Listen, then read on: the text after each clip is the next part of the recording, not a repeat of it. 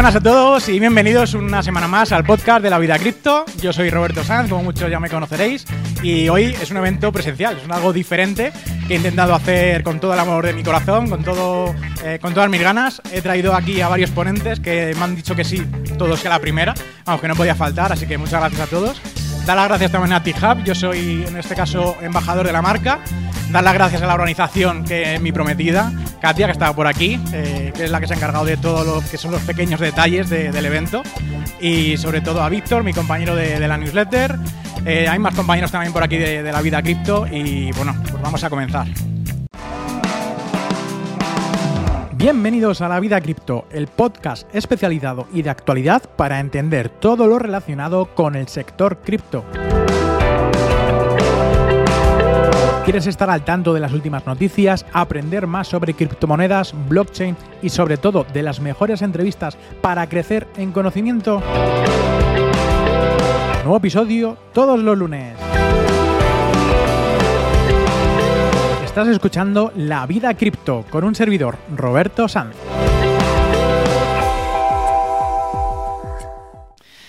Este evento van a ir tres mesas redondas, ¿vale? Cada mesa redonda, una va a ser de desarrollo de habilidades profesionales, otro de negocios y liderazgo y la última de comunicación disruptiva. Son tres tipos de mesas que a mí me llenan mucho y los ponentes que están aquí son perfectos e idóneos para este tipo de, de mesa. Así que bueno, vamos a empezar con la primera mesa redonda. Voy a, decir a los cuatro ponentes que sería eh, Luis Alberto, que es Research en Dix Tools, previamente manager en PwC en el área de ciberseguridad y también pasó por los, eh, los servicios inmobiliarios, que son como esas sociedades que nacieron de las antiguas filiales inmobiliarias de la banca, que se dedican a gestionar tanto las carteras como las hipotecas de los bancos, tipo Solvia y demás. Javier Pastor, que es el director de formación institucional y comunicación del Exchange español B2Me, el cual solo aquí en, Petit Comité pues, eh, nos ha dado a todos un folleto, que seguramente no sé si lo habrás traído, ¿no? Sí, sí. Ah, vale. Eh, que bueno, para que no tenga cuenta en B2Me, no, es, no, me está pagando nada, al contrario, lo ha hecho de, todo corazón y, solamente es algo único, que para los que estéis aquí y os queréis hacer una cuenta, vais a tener un servicio exclusivo de llamadas telefónicas de, oye, que me pasa esto, ayúdame, B2Me lo va a hacer. José María Prieto, más conocido como Chema, larga trayectoria en Telefónica en la parte de innovación y tech, como gerente de desarrollo de negocios de socios y alianzas eh, globales y actualmente es el director de marketing de Tutelus, una de las comunidades más grandes de habla hispana aquí en, bueno, tanto en España como en Latinoamérica. Y luego tenemos también a Miguel Ángel Romero de los Llanos, que se formó como sargento y fue el director de ciberdefensa del Ejército del Aire de aquí en España del 2015 al 2018 y desde entonces es cofundador de Minery Report, una empresa madrileña con el objetivo de dar soluciones digitales en los ámbitos de digitalización, ciberseguridad y tecnología blockchain, liderando en la creación de sistemas de información para los despachos de abogados y asesorías jurídicas. Bueno, un aplauso, ¿no? Tengo aquí varias preguntas que me las he ido preparando porque al final esto no es, mm, no es una charla distendida, me gusta que, sea un evento, un podcast, también con preguntas interesantes. ¿no? Y lo primero que quiero comenzar es, eh, al igual que los demás compañeros que, que van a estar por aquí, es eh, si nos podéis contar acerca de qué proyecto en, el que estáis trabajando actualmente y del que realmente aportáis a la empresa con vuestras habilidades. Cada uno que exponga su caso, qué está trabajando y cuáles son las habilidades que, estáis haciendo. Pues bueno, un poco, eh, pues llevo programando desde los seis años, ya creo que ya hemos hablado alguna, alguna otra vez, entonces, eh, sobre todo ayudando mucho en el departamento de, desarrollo eh, a, eh, pues a, organizar todo, todo el desarrollo de, pues de plataformas cripto, estamos haciendo una, una, plataforma para inversión inmobiliaria, bueno, tenemos varios, varios proyectos. y luego en la, parte, en la parte de ciberseguridad, que es de donde vengo, en el mundo militar, eh, pues liderando sobre todo la parte comercial. Eh, sí que es verdad que ya llevo tiempo sin, sin meter las manos en, la parte de ciber porque ya no me da la vida. Eh, en la parte de desarrollo todavía no he sido capaz de, quitarme, aunque tengo ya ahí un, compañero que está a puntito de darme el relevo. Y, poco más. Muy buenas, ¿qué tal Roberto? Encantado de estar aquí con vosotros. pues bueno, como, como decías, yo soy el director de marketing de, de Tutelus.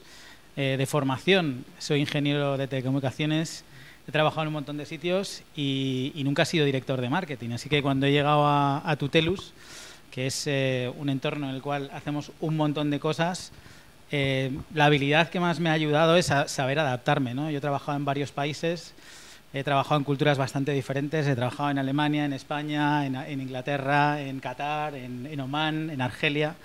Entonces, eh, Tutelus es un sitio donde no solamente hacemos formación, ¿no? como mucha gente sabe, también nos enfocamos en, temas de desarrollo, en crear nuevas cosas y, también en temas de inversión. ¿no? Entonces, eh, para mí el principal problema en Tutelus ha sido ser capaz de poner a toda esa energía y todo ese motor un poco una dirección ¿no? y intentar canalizar los esfuerzos de marketing y comunicación en esa línea. A ver, yo soy eh, un investigador en Dextools, eh, que es al final eh, la mayor plataforma de DeFi que pueda haber ahora mismo en, el mundo. O sea, cualquier cosa que aparezca en la blockchain, nosotros la indexamos y te la mostramos al Acércate más el micro para que... Nosotros la indexamos al minuto, con lo cual es inmediato.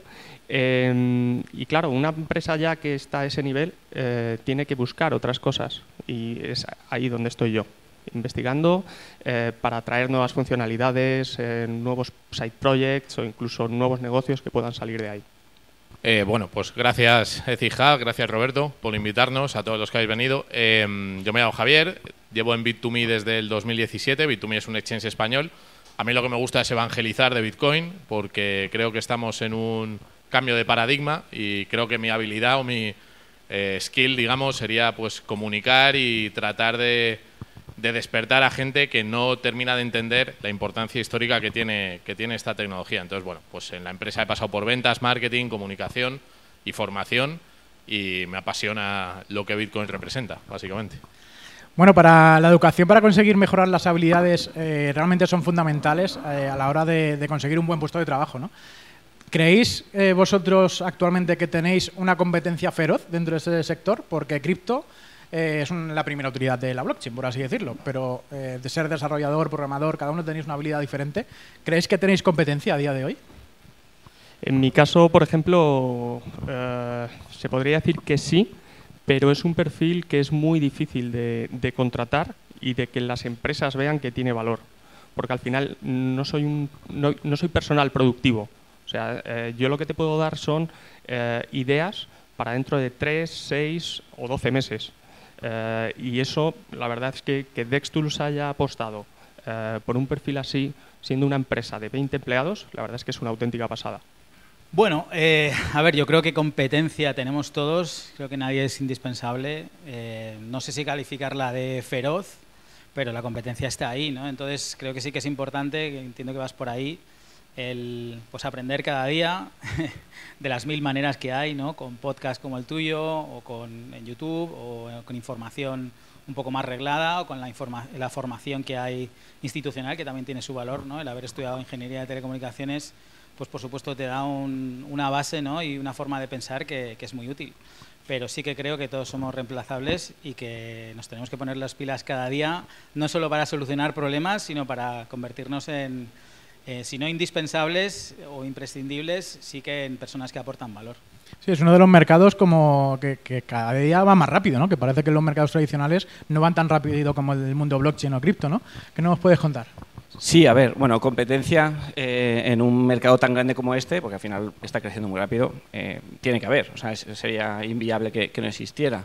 sí que es verdad que la gente que, pues, como los que estamos hoy por aquí, que llevamos tanto tiempo, pues bueno, llevamos cierta ventaja, pero claro, también estamos a muchas cosas, entonces es fácil que alguien que se centre mucho en un, en un tema no nos alcance sin duda.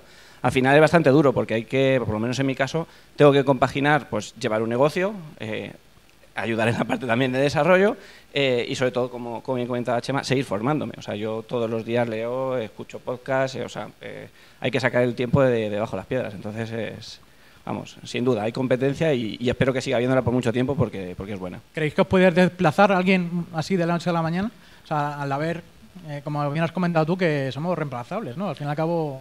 ojalá encontrar a alguien que me reemplace ahora mismo. pero sí, sí, seguro, seguro que sí. Eh, eh, es complicado, es complicado, pero, pero sí, todo, yo creo que todo el mundo es reemplazable. Bueno, pues a ver, sí que es verdad que es un ecosistema que ha crecido un poco al margen de los actores más tradicionales, digamos, que ha sido más autodidacta, que hay muchísima gente pues que ha visto una oportunidad, un nuevo mercado, ¿no? que crecía y son actores nuevos, ¿no? Vemos muchísimos exchanges o muchísimos proyectos de plataformas descentralizadas de formación Yo lo que creo es que la competencia que hemos vivido ha sido una competencia eh, muy sectorial, muy de dentro, y que ahora vamos a vivir competencia contra los actores tradicionales, ¿no? que, están dando pasos hacia la adopción eh, institucional. Y bueno, pues vemos el tema de BlackRock, lo que está pasando, y algunos países que ya se están posicionando. ¿no? Eh, entonces, bueno, hemos vivido una etapa que creo que está llegando a su fin, creo que ya se están metiendo los actores tradicionales, pues con nosotros eh, Telefónica, que, es parte de, de bueno, Bit2Me es, es, parte de Telefónica, ¿no? Y, estamos en ese momento, en ese impasse, eh, donde hemos vivido, bueno, pues una, una primera etapa y ahora vamos a algo nuevo, con una competencia distinta. Bueno, quiero abrir ahora un debate entre, entre los cuatro y para a, ver si podéis darnos vuestra opinión, que seguramente que será diversa, ¿no? ¿Qué creéis que el éxito empresarial que cada uno está teniendo en vuestra empresa, tanto a nivel personal y a nivel, de empresa, está más relacionado con la suerte o con la habilidad que estáis desarrollando cada uno de vosotros? Madre mía. vale, a ver, eh, la suerte al final cada uno se la va, buscando. O sea, eh, obviamente hace falta suerte, eh, pero yo creo que es más bien un tema de varianza. Si tú tomas siempre buenas decisiones, al final llegará, llegará un momento que te pasarán cosas buenas. Obviamente por el camino pues está la suerte ¿no? y, va, afectando, pero eh, yo creo que es más un tema de esfuerzo que, de suerte, eh, en mi opinión. Bueno, a ver, eh, volviendo un poco al tema anterior, que antes comentabas un poco el foco ¿no? de, quién nos puede reemplazar. Yo creo que seguramente los, los cuatro que estamos aquí nuestro foco principal del día a día es más que otra cosa sobrevivir. ¿no? Es, es, un entorno en el que ahora mismo no ayuda absolutamente nada, es un mercado que bueno, está lateral, eh, hay pues eso, como siempre, ¿no? mucha información negativa en el entorno cripto y no es un momento como hacía hace dos años, ¿no? donde todo estaba bollante, todo estaba, digamos, exuberante, todo el mundo estaba encantado, con ganas de entrar. Ahora mismo, eh, haciendo referencia a la suerte, la suerte no nos acompaña, ¿no? va en contra nuestra. Y creo que nuestro foco en el día a día es, como decía antes, apretar un poco el co y tirar para adelante, crear cosas, ver dónde está el valor, explorar dónde vamos a tener nuestro nicho, dónde vamos a poder competir con, con las grandes eh, ballenas o las grandes empresas que van a entrar en este sector eh, en el corto plazo y prepararnos para cuando el contexto sea mucho más positivo. Bueno, pues eh, como es habitual en mí, yo voy a discrepar con los dos. Así me gusta, eh, venga, a ver, cuéntanos. Soy así. Em, yo creo que la suerte es capital. O sea, eh, tienes que estar trabajando como un... Así de claro. pero si no tienes suerte no lo vas a hacer. tienes que conseguir primero tener un producto en cripto que tenga algo, luego que la gente lo quiera usar o sea, lo más difícil es encontrar el product market fit. Eh, no olvidemos que los tokens, por ejemplo, se sacaron realmente pues, eh, para financiar proyectos y que los equipos pudiesen llevar a cabo eh, ese desarrollo hasta que luego ese proyecto encontrase el product market fit. Con lo cual hay, hay que tener mucho trabajo, mucha suerte también. Hay mucha gente que se mata a currar y no lo hace en la vida. O sea, eso está clarísimo. Mm, yo creo que el timing es súper importante. El timing me refiero a, por ejemplo, si lanzas pues el token, nosotros lanzamos el token el 1 de noviembre del 2021, ¿no? O sea, eh, en un buen momento. Eso fue, por un lado, importante. Luego también es de tomar decisiones de qué priorizas dentro de la empresa, ¿no? Nosotros, por ejemplo, que competimos con Binance, con, con Coinbase, con Kraken, con estos gigantes, en vez de tener eh, una visión de expansión y crecimiento y llegar a otros mercados cueste lo que cueste, nosotros dijimos, vale, vamos más despacio, pero priorizamos todo lo que tenga que ver con compliance, todo lo que tenga que ver con regulación. Queremos ser el exchange que a medio y largo plazo una empresa grande diga, esta gente no tiene, no, no abro la puerta de atrás y veo que tienen cuestiones que no nos gustan, y ahora, pues eh, eso se está notando, ¿no? Y lo estamos viendo en el mercado que está pasando con empresas que crecieron muy rápido y tomaron decisiones arriesgadas que les vino bien a lo mejor en aquel momento y nosotros pues que, preferimos ser más conservadores, eh, pero ahora, bueno, pues eso tiene su, su recompensa. Entonces, no es, o sea, suerte tienes que tener tomando las mejores decisiones y luego, evidentemente, pues si lanzas el token en el pico del mercado, pues un poco de suerte también, también es, ¿no? Oye, no todo es invertir en cripto, que aquí hay muchas personas que invierten en tecnología, no solamente en un, en un token. Y de cara a que podamos conoceros un poco más a cada uno de vosotros y a las empresas en las que estáis trabajando, eh, ¿tenéis alguna historia detrás que no os haya contado, que os gustaría participar y contar aquí con los demás? Nosotros fundamos Mini Report una semana antes de que Bitcoin se fuera a la mierda en 2018.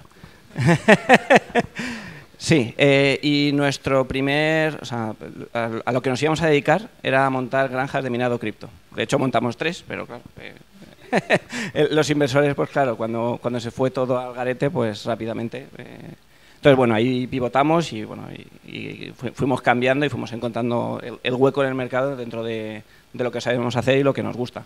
Pero sí, es curioso. O sea, es en plan de, vas al notario, firmas y prácticamente al día siguiente Llega al mercado y- y se acabó. Y dicen, pues muy bien. Pues no se me ocurre ninguna anécdota. Si quieres te cuento cualquier otra cosa. Venga, pero- cualquiera. Bueno, no sé, te cuento que, por ejemplo, dentro de poco tenemos el Tutelus Day donde tú vas a participar eso como anécdota. Creo que puede estar muy bien. Y nada, pues eh, que en Tutelus seguimos haciendo cosas. Acabamos de lanzar eh, la Human Wallet, que es una, una billetera cripto que es capaz de eh, facilitar el proceso de una persona de Web 2 a, a Web 3, que muchos proyectos cripto seguramente hayan sufrido lo que es la adopción ¿no? y conseguir que una persona sea capaz de utilizar una billetera cripto por primera vez, aunque tu producto sea un juego o tu producto sea eh, algo que no tenga nada que ver con eso, pues eh, siempre nos hemos chocado con la adopción, ¿no? Seguramente Ethic Hub tenga mucha gente que, quiere entrar en el producto, en el protocolo, y se encuentra con una barrera muy importante, con lo cual hace dos días hemos lanzado una solución que permite que la gente utilice billeteras cripto Web 3 con una interfaz Web 2. Para mí lo peor incluso venía antes de, de la vida cripto, ¿no? por así decirlo. Y es todas las leches que me he pegado cuando he invertido en empresas tradicionales, bueno, en startups tradicionales del mundo fintech. Tengo cadáveres en el armario, todas. O sea, eh, sinceramente, mm, bueno, mejor no. Ah, espero que haya algún éxito, pero duro, ¿eh? O sea, cuando el fintech estaba de moda, ahí me metí yo. Es como lo tuyo de sacar el token ahí. No, pues yo lo hice igual. Pues, a ver, anécdotas buenas. Yo diría que más que una anécdota es eh, la comunidad que tenemos, que nos ha acompañado y siempre nos ha estado eh, apoyando y ayudando, que es fundamental, que te- tener una base de, usuarios y de gente que no solo utiliza tus servicios, sino que se pone tu camiseta y habla de ti, te defiende, ayuda a los demás. Y eso es algo que hemos conseguido en Bit2Me y, y para nosotros ha sido un- una diferencia enorme, ¿no? Y cosas negativas, pues yo diría que durante todos estos años da pena ver que ha habido muchísimas empresas que se han montado, que eran scams, poncis, cuestiones de este tipo, y que mucha gente intentaba comprar en Bit2Me, le avisabas, le explicabas, le decías, y la gente, pues, por desgracia, eh, algunos eran, eran estafados. Sí que es verdad que en algún caso pues conseguimos ayudar a alguna persona. Pero, pero bueno, sí que es verdad que se nota que, que en los últimos años pues eso se ha, se ha pulido, se ha reducido y ya no, ya no sucede como antes. A nosotros nos pasa eso también muchísimo, eh, básicamente porque al final, en el momento en que detectamos un token en la blockchain, eh, lo publicamos para que la gente lo pueda tradear. Eh, entonces nos encontramos con que hay muchísimos rug pools. o sea, al final vosotros sois un mercado centralizado eh, y sois vosotros, el, o sea, creáis vosotros el mercado, por así decirlo, eh, y nosotros no. O sea, nosotros somos una plataforma de información El escaparate. el escaparate. Nosotros somos una plataforma de información y tratamos de dar la mejor información, la más exacta, en tiempo real. Y además tienes que dar más información como, eh, oye, eh, este token huele mal, eh, no ha pasado determinadas auditorías, el equipo tiene casi todo el supply, eh, la liquidez que tiene es demasiado baja, eh, o simplemente pues, que tiene una pinta de honeypot que no puede con él. ¿Vale? Entonces, sí, ahí hay que estar con cuidado. Bueno, pues este debate ha estado interesante y vamos a pasar, como si en, la vida cripto hay una parte que siempre es de preguntas, de palabras rápidas y que cada uno de vosotros tiene que contestar lo primero que os venga a la cabeza. Bueno, a ver, las palabras rápidas son, venga, son tres para cada uno. ¿Vale? Esto es, hago tres y como la patata caliente, se la paso al, que- al- al siguiente. Memecoins, Dogecoin, interoperabilidad, la blockchain de Ethereum, un mentor, Fernando Acero, refugio económico, Bitcoin, redes sociales, Web 2, regulación cripto, Pantomima, identidad digital, D&D, cripto favorita, El Dext. Bueno, y el Ethics también. Un superpoder que quisieras tener. Joder, tener suerte, tío. Javier, impuestos. Robo. Emprender. Muy jodido. ¿Y la cripto que menos te gusta es? Pues XRP. Ven. Bueno, después de estas preguntas así rápidas, gracias a, a los cuatro, hay una última pregunta. Yo sé que aquí en esta mesa hay algún maximalista de Bitcoin que otro. Y me mi pregunta va relacionada con cómo veis el mercado cripto según eh, Bitcoin, ¿no? Después del próximo halving que viene el año que viene. eh, ¿Cómo lo veis? ¿Cómo lo veis el mercado cripto ahora de aquí hasta el año que viene? Eh, bueno, pues yo creo que estamos en el, en el año de acumulación, igual que sería el año 2019. Lo que estamos viendo es que ya hay una diferenciación por parte de los reguladores en Estados Unidos, la SEC, que está diciendo que Bitcoin es un commodity, que Ethereum podría llegar a tener su propio ETF. Y creo que lo que va a ocurrir cuando aprueben el ETF de BlackRock y de los otros 6, 7 fondos que han aplicado es que va a entrar una liquidez monstruosa en el mercado, porque ahora mismo lo que tenemos son ETFs de futuros, como el BBVA, que tiene un ETN de Bitcoin, pero la diferencia es que con un ETN o con un ETF de futuros tú tienes la cotización al final del día, pero en, en el intradía tú no puedes hacer trading. Entonces esto va a facilitar que entren montañas y montañas de fondos que no han entrado en este mercado, que llevaron ya Bitcoin, entre todos nosotros, llevamos a Bitcoin a 68.000, pues imaginaos cuando entren eh, gestoras de patrimonio, eh, hedge funds, eh, family office y todo este tipo de cuestión, ¿no? Entonces yo creo que estamos en un antes y en un después cuando aprueben los ETFs. Filosóficamente a mí no me gusta, pero los que piensen en la cotización que va a tener Bitcoin en 1, 2, 3, 4 años, pues que consigan tener uno tendría que ser el objetivo de todos. Es difícil. Yo también pienso como Javier, porque al final Bitcoin es el que marca los ciclos. Eh, hemos estado ya en muchos ciclos pensando que, no, que esta vez no va a ser así, que ya, por ejemplo, Ethereum eh, va a hacer el sorpaso. Eh, nunca pasa. Eh, con lo cual, bueno, pues eh, hay que ver. Luego también Bitcoin es muy aburrido. Yo soy más de, a mí me gusta el mambo. Entonces me gusta siempre mirar otras cosas. Yo estoy bastante en línea con lo que han comentado aquí a mi derecha y creo que el futuro es bastante halagüeño para, para Bitcoin. Efectivamente es quien marca los tiempos en el mercado y viviremos otro ciclo alcista casi con total seguridad. Eh, pues un poco todo lo que ha comentado Javier, eh, es verdad que se, se viene una grande de, instituciones ¿no? y que va a abrir un poco el melón por ahí. Y como eh, Bitcoin marca el mercado, pues eh, arrastrado vendrá pues un poco lo que hemos vivido en los, en los dos ciclos anteriores, con un montón de proyectos adicionales, con un montón de dinero entrando, etcétera. El único pero es eh, la situación económica mundial, que no es similar a los ciclos anteriores, es muchísimo peor. Pues bueno, hay guerras, hay ciclos de inflación galopante por todos los lados, cada vez hay menos dinero, mercados con economías bastante jodidas y bueno, es un poco lo que puede tirar para atrás. Pero yo soy muy optimista en cuanto a que pueda pasar un ciclo importante en el año que viene. Lo que no sé es qué vendrá después. Eh, soy el cuarto, me toca disentir, pero no lo voy a hacer. opino, igual que, opino igual que Luis. A mí sí me gustaría ver ese sorpaso de, de, de- de Ethereum a, a- Bitcoin. Eh, lo llevo diciendo desde que fundé mi empresa, que, que simplemente por un tema de utilidad. ¿no? Al final yo creo que Bitcoin eh, es el proof of concept, ¿no? Eh, obviamente muy extendido, eh, pero que con Ethereum sí que se ha llegado a, digamos, a, la funcionalidad que, que, se puede aplicar blockchain, ¿no? No solo simplemente una servilleta para apuntar qué, importe tenemos cada uno, ¿no? O qué transferencias hemos hecho. Eh, con respecto a mojarme o no mojarme, si subirá o no subirá y tal, yo creo que, que- está claro que, terminará subiendo. Lo único que creo que coincidimos los tres es que no sabemos cuándo. Pero bueno, el tema de las inestabilidades políticas, económicas y demás, yo no, sé si será algo malo o bueno porque al final, eh, como decíamos antes, eh, puede ser un, valor refugio, ¿no? Eh, y, la gente, pues igual que si van al ladrillo, pues la gente que ya conoce el Bitcoin dice, oye, pues mira, a lo mejor lo meto ahí, simplemente esperando que suba, con que suba con o con que no baje, digamos que ya, estamos ya estamos todos contentos.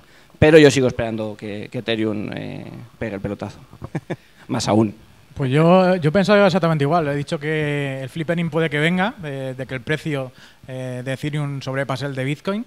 Y, precisamente por eso, ¿no? Habéis comentado que Ethereum es la criptomoneda líder. En la siguiente mesa redonda vamos a hablar un poco más de, ella. Y, para mí tiene todo el poder del mundo de decisión, de empresas, de usuarios, y es lo que ahora mismo abarca todo. Pero, ¿quién dice que no de la noche a la mañana? Que cuando empezó el mercado cripto, ¿cuántos proyectos había en el top 20 que ahora no están, ¿no?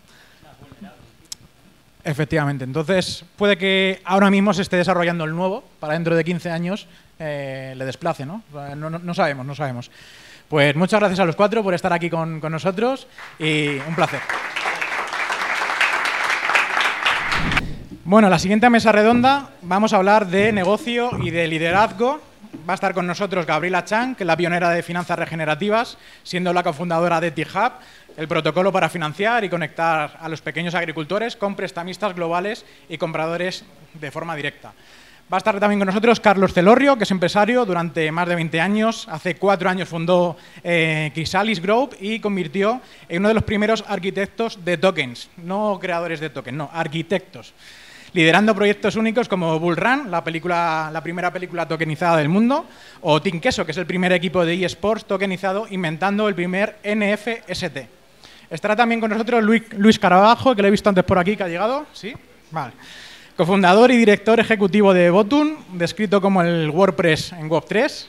Ofrece soluciones en blockchain para desarrolladores y empresas para que prosperen en, la, Web3.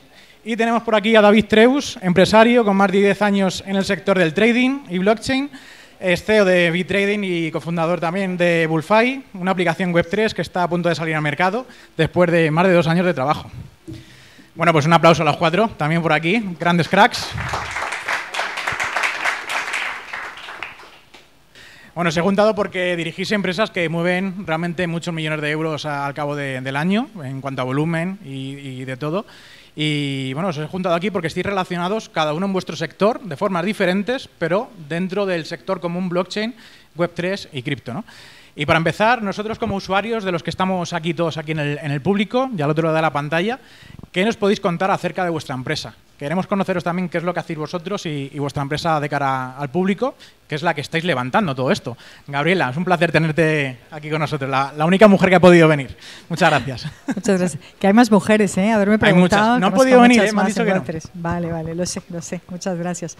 Bueno, pues yo creo que la mayoría de vosotros conocéis Ethic Hub, pero los que no, lo que hacemos es hacer cosas en el mundo real. ¿no? En el 2018 decidimos utilizar los contratos inteligentes para poder hacer transferencias internacionales y que cualquiera de vosotros pudiera invertir en pequeños agricultores que están excluidos del sistema financiero. Porque muy poca gente lo sabe, pero el diseño estructural de nuestro sistema económico está fallido desde el inicio, ¿no? La cuarta parte de la población mundial está excluida. Y gracias a la blockchain hemos podido conectar con, este segmento de la población y eso es como hemos arrancado. Luego diseñamos un token que lo que sirve es para funcionar como una garantía líquida para estos, para estos préstamos, porque la gente no sabe que son buenos pagadores. Entonces, para darles confianza, creamos algo que en finanzas de desarrollo se llama Blended Finance, finanzas combinadas, que bueno, eso ya es algo como más técnico, pero los invito, la idea es que sea súper fácil de utilizar, que cualquier persona en el mundo sin conocimientos previos de Web3 sea capaz de invertir en esos agricultores del otro lado del mundo y recibir una rentabilidad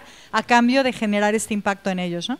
Carlos. Muy buenas. Bueno, gracias por, la invitación. Bueno, quiero decir antes de nada que gracias a Carlos eh, fue cuando me lancé a hacer eventos eh, físicos, porque antes hacía entrevista nada más que al otro de del ordenador.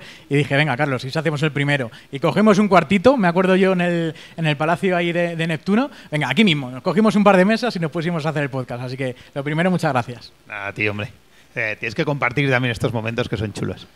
¿Qué hago yo? Es un poco difícil de explicar, pero Intentar hacerlo un poco fácil, ¿vale? Eh, nosotros nos consideramos uno de los pocos arquitectos de tokens porque lo que hacemos es la token economía, ¿vale? O sea, al final lo que hacemos es, por lo que nos hemos dedicado en nuestra vida que yo digo normal, porque esta ya no es normal, es eh, cogemos una empresa y vemos si somos capaces, porque muchas veces decimos que no, que no lo hacemos, el 90% decimos que no lo hacemos, eh, si somos capaces de, mediante blockchain y dándole las diferentes características y verticales de negocio que tiene esa empresa, si por el hecho de tener un token, esto le va a hacer que, vaya mucho más rápido. Ya sea en financiación, ya sea en desarrollo, ya sea en cómo, cómo pues, se va a internacionalizar. Bueno, vemos si somos capaces de darle características únicas comparando con la competencia que está en el mundo. Y hasta ahora, pues bueno, hemos hecho un montón, un montón de cosas, entre, entre ellos la empresa de, o sea, le ayudamos un poco a la empresa de Luis, eh, y porque solo cogemos proyectos muy únicos, cosas que, que para nosotros sí que aportamos valor, esto que decía Andrés Chema, ¿no? Para nosotros sí que es muy importante. Si no aporto, os digo que no y, ya está. Entonces, hacemos la token economía, hacemos, convertimos ese token en que sea especial y en que tenga un sentido. Pues a ver, nosotros desde Botun eh, intentamos hacer realidad una, pues, una aspiración que tuvimos en 2018, que es eh, tratar de conseguir que esta tecnología tan sorprendente como es blockchain se pueda utilizar en el mundo real en muchos de los sectores que la pueden aprovechar. Eh, a ver, todo empieza en el 2016, 2017. O sea, yo he trabajado en el mundo digital desde hace un montón de años. Empecé en el 2004 en Amazon. Todavía vendía Amazon solo libros en, Estados Unidos. Imaginaros lo viejo que soy. Pero cuando descubrí todo lo que se venía con, Bitcoin y blockchain, mi, mente explotaba, literalmente, ¿no? Y vi que había realmente un cambio de paradigma, que había mil cosas que se podían, o sea, que no se podían hacer en el mundo digital, que se iban a poder hacer con, tecnología blockchain. Y en el 2018, con, con un socio americano, y con Marta, mi, socia, decidimos lanzar una plataforma para intentar demostrar a las empresas que esto del blockchain iba en serio y que iba a haber un montón de productos que iban a mejorar sus procesos de negocio en mil, en mil temas. Empezamos haciendo productos muy específicos, muy sencillos de entender para ellos, que era todo el tema de certificación de datos en blockchain. De ahí pasamos al tema de trazabilidad, similar a cómo puedes trazar un producto en, el supply chain, y de ahí hemos ido evolucionando. Una de las cosas que nosotros queríamos resolver es, a ver, o lo que nos damos cuenta es que en blockchain hay un montón de blockchains en los que puedes programar, eh, no hay mucho talento para ello y que luego además eh, tampoco hay tanto conocimiento en el sector, en, el sector empresarial como para saber qué narices se, se puede hacer ahí. Entonces nosotros lo que creamos es una plataforma en la que puedes programar de manera sencilla soluciones en blockchain sin tener idea de lo que hay abajo. Es como una especie de middleware que separa la capa de negocio, que para ti es tu negocio, de la capa tecnológica que, como siempre digo yo, ¿no? a quién le importa, ¿no? lo importante es cómo se utiliza. Y bueno, empezamos en esta aventura de ese producto de certificación, producto de trazabilidad, hemos hecho luego cosas de economía circular, ahora ya cuando la gente entiende lo que es un token, porque hace cuatro o cinco años las empresas en general, tú les ibas a explicar lo que podían hacer con los tokens o la tokenización y se rascaban la cabeza, decían es muy interesante, pero vamos, ni de coña te contrataban ningún proyecto. ¿no? Ahora estamos en esa evolución de que la gente ya sabe de qué va, ya se empieza a imaginar qué se puede hacer con la tokenización y nosotros en ese camino, ¿no? desde empresa o sea, o de clientes más tradicionales, lo que nos hemos dado cuenta es que donde más se puede innovar también es en el mundo cripto, en el mundo que está ya más metido en Web3. Y nosotros estamos haciendo ese trabajo también de irnos también a, tokenizarnos nosotros mismos la plataforma para que cualquier desarrollador que monte soluciones con nosotros pueda eh, al final ganar el valor que genera por programar con nosotros de una manera como muy transparente, ¿no? que es con un token. Pero bueno, estamos en ese camino y pues, como dice Carlos, ¿no? ellos también nos han ayudado con el token, se está montando una muy buena y ya os la contaremos en cuanto podamos. David. Pues gracias por invitarme, segunda vez en, la vida cripto, la sabes que es un placer estar aquí contigo. Y bueno, yo llevo sí, casi 11 años en el, en el sector, no digamos criptos y trading, y ahora ya, pues desde hace ya unos años en el sector cripto. Estoy en conversaciones con Tim Queso también, así sin saberlo, y también con Marta, estoy ahí en, en conversaciones. Y bueno, yo he creado una, una agencia de marketing, que es como empezamos, una agencia de marketing pues de, para escalar academias, para poder llevarlas a otro nivel, hacer eventos con brokers, con exchange y todo eso. Y eso nos ha llevado a tener pues alrededor de unas 653 academias que querían trabajar con nosotros. Imaginaos, hace 11 años no había redes sociales, trabajamos en grupos de Facebook, había muy pocas cosas y nos llevó a eso. ¿no? Nos dimos cuenta que 653 academias era imposible llevarlas, ¿no? Entonces eh, se nos ocurrió una idea y empezamos a trabajar en una idea hace como dos años de crear una red social y acabar pues con todo esto también que está viendo de las scams, de que la gente entre en tu Instagram, te coja tus seguidores, eh, copie tu perfil con un símbolo más, un símbolo menos y pueda estafarlos. Y estamos creando una red social, que es la primera red social web 3.0 eh, para academias, para gente que se dedica a finanzas, gente del sector cripto, trading, que engloba, digamos, todo lo que necesitamos en nuestro día a día, bien seas un trader, un broker, un exchange, que tengas ahí todo tu, tu plataforma también. E incluso ahora pues eh, hemos conseguido también la licencia para poder eh, hacer copy trading no solamente en cripto sino también en, en, CFDs ¿no? en CFDs, ETFs, eh, acciones. Entonces estamos desarrollando todo eso. Queremos acabar que seamos como una plataforma de verificación y que cuando entres ahí pues te sientas confiable y que la gente que esté ahí el nombre va a ser un NFT tú cuando entras tu nombre nadie más lo va a poder tener porque solamente va a haber uno no va a haber acceso a tus usuarios. Entonces cuando haya un Roberto Sanz no va a haber Roberto Sanz barra baja 1 50 perfiles, sino que habrá uno solamente y verificado Mm, y, también para acceder vas a hacer desde tu wallet, si no la tienes te la creamos nosotros, por eso estábamos hablando también un poco ahí eh, con vosotros, eh, crearemos ya la wallet directamente. Y luego, pues funciones que tiene, pues como sabéis, nosotros como trabajamos con tantas academias, hoy tenemos aquí a uno de nuestros embajadores que viene de, Miami, tiene 25.000 alumnos, imaginaros, es uno de los más fuertes que hay, y ahora estará aquí en, la siguiente mesa. Eh, vamos a tener una parte de venta de cursos, yo creo que todos conocéis Kajabi, Hotmart, estas plataformas, hemos creado una plataforma de venta de cursos, donde tú vas a poder subir tu curso en 10 minutos, lo puedes subir a nuestra plataforma y lo vas a poder vender. Va a haber una parte también de comparador de brokers y exchange.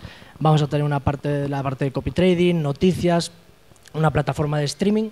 Eh, si viene Bit2Me eh, y te dice que quiere que le hagas 10 vídeos al, mes, que puedas poner todo brandeado con Bit2Me, no como pasa hoy en día con las plataformas de streaming, que no puedes hacerlo. Nosotros sí que vamos a poder hacerlo. Un marketplace de NFTs, que te creamos tu propia colección o la subimos y la vendemos eh, también gracias al poder que tenemos de, comunidades. No creo que nuestra gran eh, virtud o nuestra gran fuerza que tenemos ahora es que tenemos muchas comunidades y el día que salgamos vamos a ir ya con todas, entonces la plataforma pues tendrá bastante empuje. Así que en eso estamos.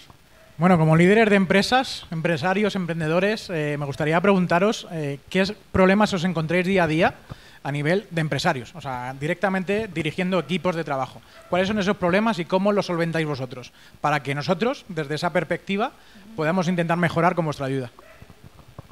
Dirigiendo equipos de trabajo. Yo creo que la clave es a quiénes diriges. O sea, creo que uno de los valores, uno, el capital más valioso que tenemos dentro de Etihub es el equipo. Eh, la manera en que trabajamos descentralizados, coordinados, presencial, a distancia, según, según estemos, Puede que no fuera tan eficiente, no es que tengamos un modelo y lo podamos extrapolar.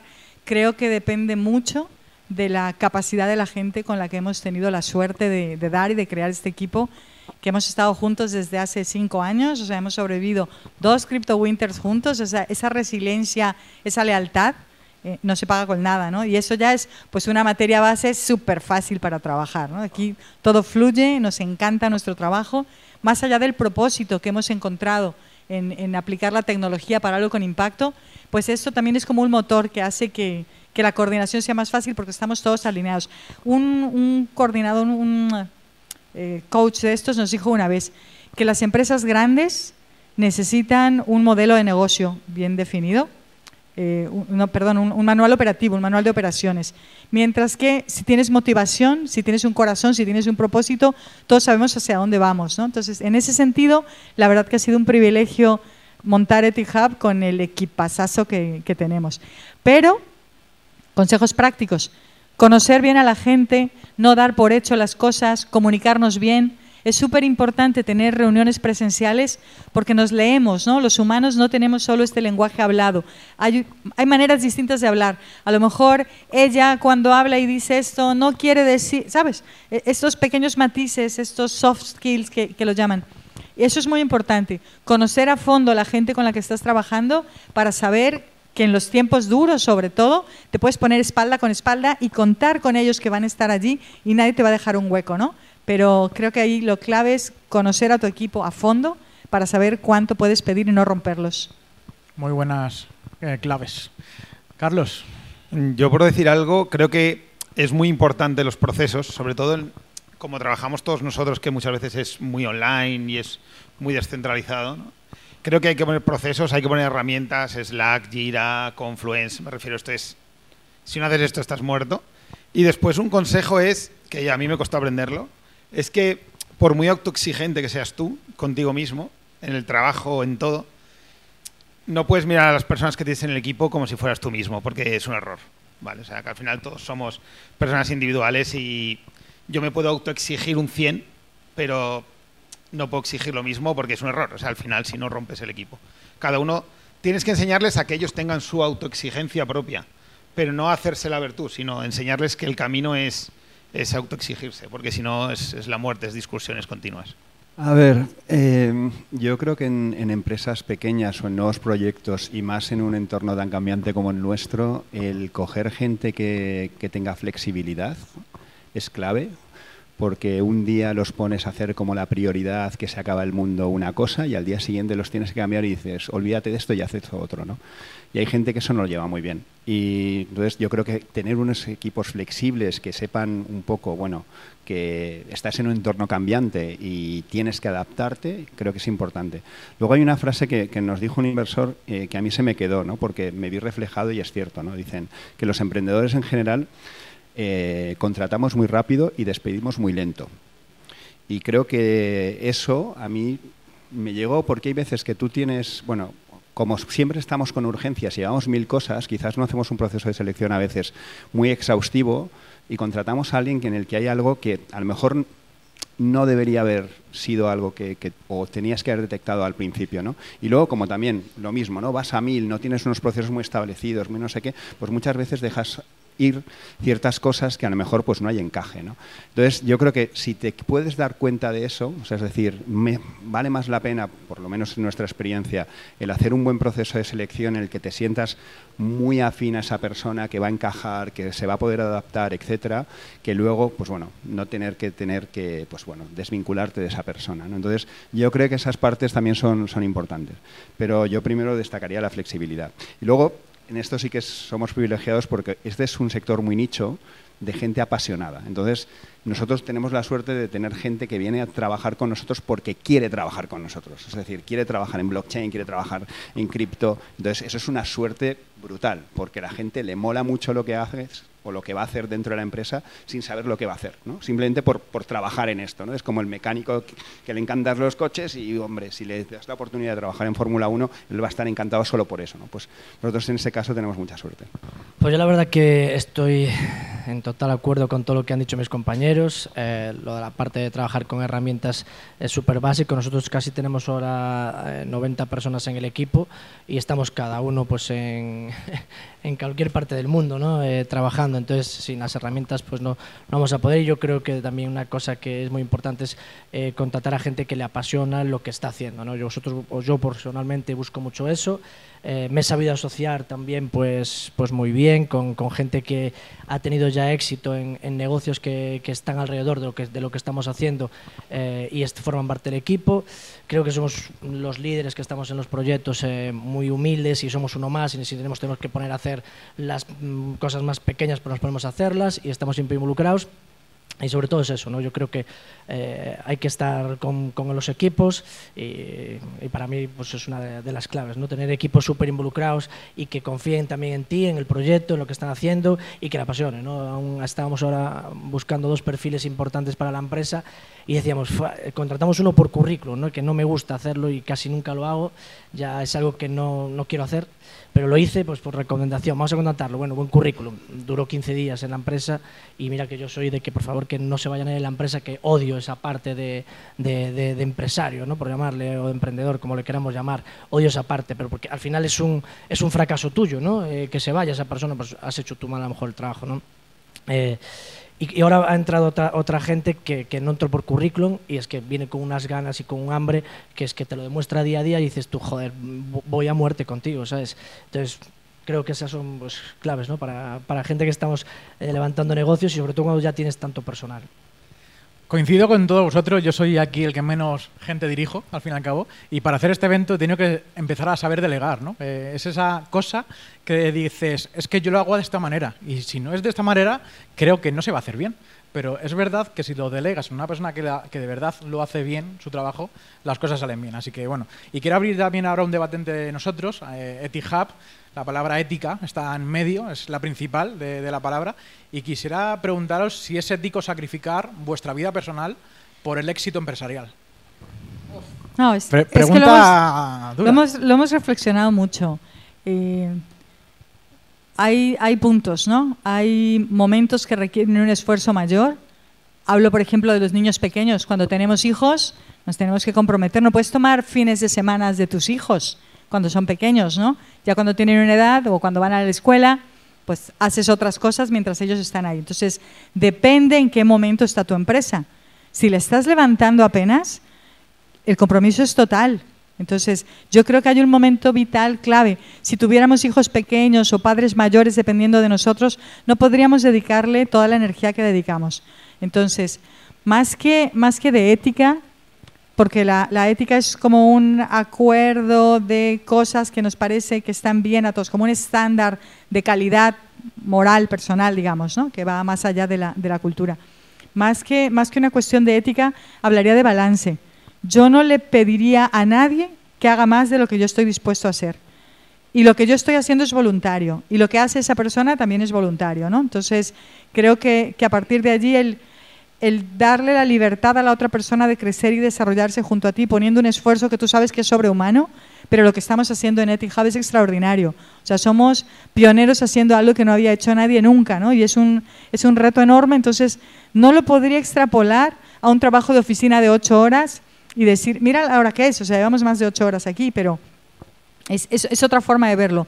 No me imagino el resto de mi vida con esta intensidad, ni deseo esto para mi equipo, ¿no? Lo que estamos luchando es por llegar y colocar la, la bola arriba de esta cuesta encerada y ponerla en un lugar seguro donde ruede con más tranquilidad y más equilibrio. Entonces, lo que es importante es en el día a día encontrar este equilibrio. No puedes dejar de respirar tres horas y luego ya respiras, ¿no? Entonces, es muy importante el bienestar, tanto del equipo como personal, liderar con el ejemplo y poner el ejemplo también en encontrar este, esta medida. Nosotros en Etihub procuramos irnos a jugar pádel con el equipo cuando no hay eventos y tal. Bueno, hay unos que juegan mejor que otros, pero, pero es importante, ¿no? Dar este, este contraste y sobre todo encontrar un equilibrio.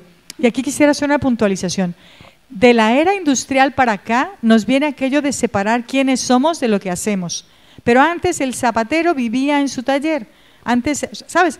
Te- no- damos por hecho como cajoncitos que hemos heredado y no es tampoco muy bueno comparar con eso. Mi tiempo libre. Mi tiempo libre lo dedico a lo que me gusta. ¿Qué es lo que me gusta? En este momento, a tope, Etihub.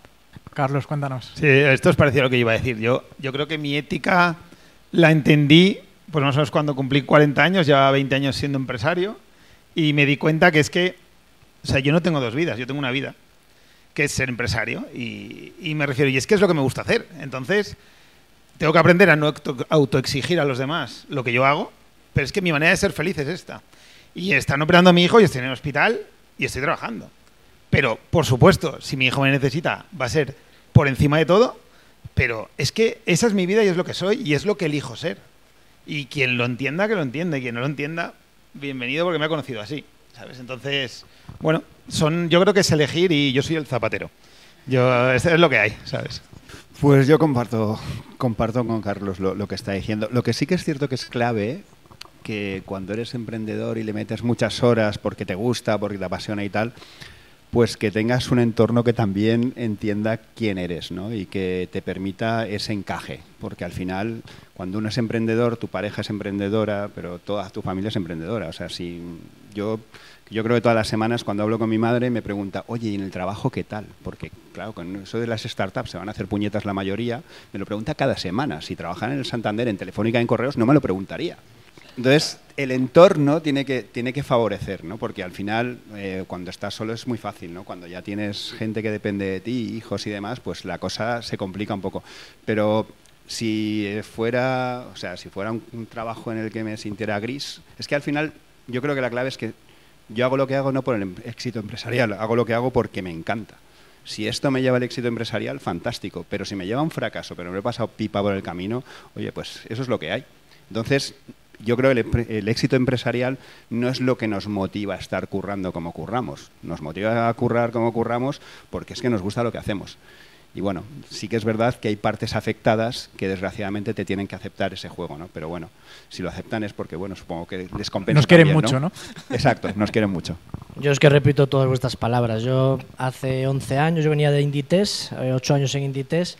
En Coruña, Inditex es como trabajar en lo mejor del mundo, eh, no hay más. Ahora cuando hablo de, de mi sector, procuro hablar poco porque soy una persona rara en Coruña, eh, entonces no, no hablo, pero eh, yo mi vida ya la he pasado ya a este lado del que me gusta. Entonces yo lo que hago me apasiona, lo hago cada día y como decía, si tengo que estar en una cena con mi mujer o lo que sea y estoy como él, pues estoy como él. Ya está hablado, es algo que también yo creo que tienes que tener, a la persona que está al lado, tienes que tener las, las cosas muy habladas y decir, oye, esta es mi vida, esto es lo que yo voy a hacer y nada me lo va a interrumpir a no ser que pase algo de salud, ¿no? algo grave. Yo la primera vez que viajé sin ordenador fue el año pasado porque me casé y lo había prometido y dije, oye, en la luna de miel no voy a llevar el ordenador no se lo quería, no lo llevé.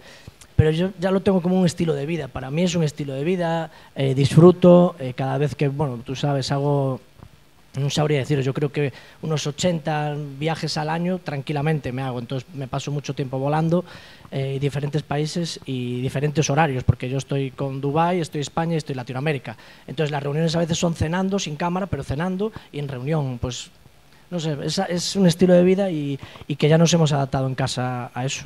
quiero añadir solo una cosa, porque no lo decimos nunca, aunque muchos lo sabemos y creo que es importante, y es que también, al final lo que estamos haciendo tiene que ver con finanzas, tiene que ver con negocio, pero es un cambio social. Entonces, cuando, cuando eres uno de los primeros que, está haciendo una revolución social, otros murieron eh, haciendo revoluciones en otras épocas, entonces descansaban o sea, esto, esta gente que moría ahí en las guerras o que estos descansaban, no podían, o, se, o, los mataban, ¿no? Entonces, lideramos una revolución social y tenemos que ser conscientes. O estamos preparados para que esto sea así o nos bajamos del barco y nos dedicamos a otra cosa. Quisiera añadir algo con esto. Hay un concepto que los invito a todos a que le echen un ojo en Internet que se llama Ikigai. Es un concepto japonés de integración. Son cuatro círculos que se intersectan y es lo que te gusta, en lo que eres bueno, de lo que puedes vivir y que además es bueno para el mundo, que tiene un propósito. Cuando juntas esas cuatro cosas, encuentras este equilibrio. No todo el mundo tiene ese privilegio. Yo los invito a que si tienen tres círculos, son buenos en algo, les pagan por ello y les gusta lo que hacen, pues que busquen también que tenga un propósito, ¿no? Porque creo que eso le da el equilibrio a las horas, al esfuerzo, al permitirte ser revolucionario. Yo creo que también, ¿no? Eh, y, al hilo de todos vosotros, eh, en mi situación, al fin y al cabo, ha cambiado drásticamente. ¿no? Yo antes también eh, he sido empresario o emprendedor desde los 19 años prácticamente. Tuve ese bajón, ¿no? como, como todo el mundo que no todo sale bien en esta vida, más en España. Eh, entonces te pones a trabajar para otras personas, para otras empresas, consigues otra liquidez y vuelves a salir, ¿no? Pues hace no mucho, ya son cerca de dos años y medio, tres, fue cuando di el salto directamente, dejé mi puesto de trabajo asegurándome de que dentro del sector cripto estaba seguro, ¿no?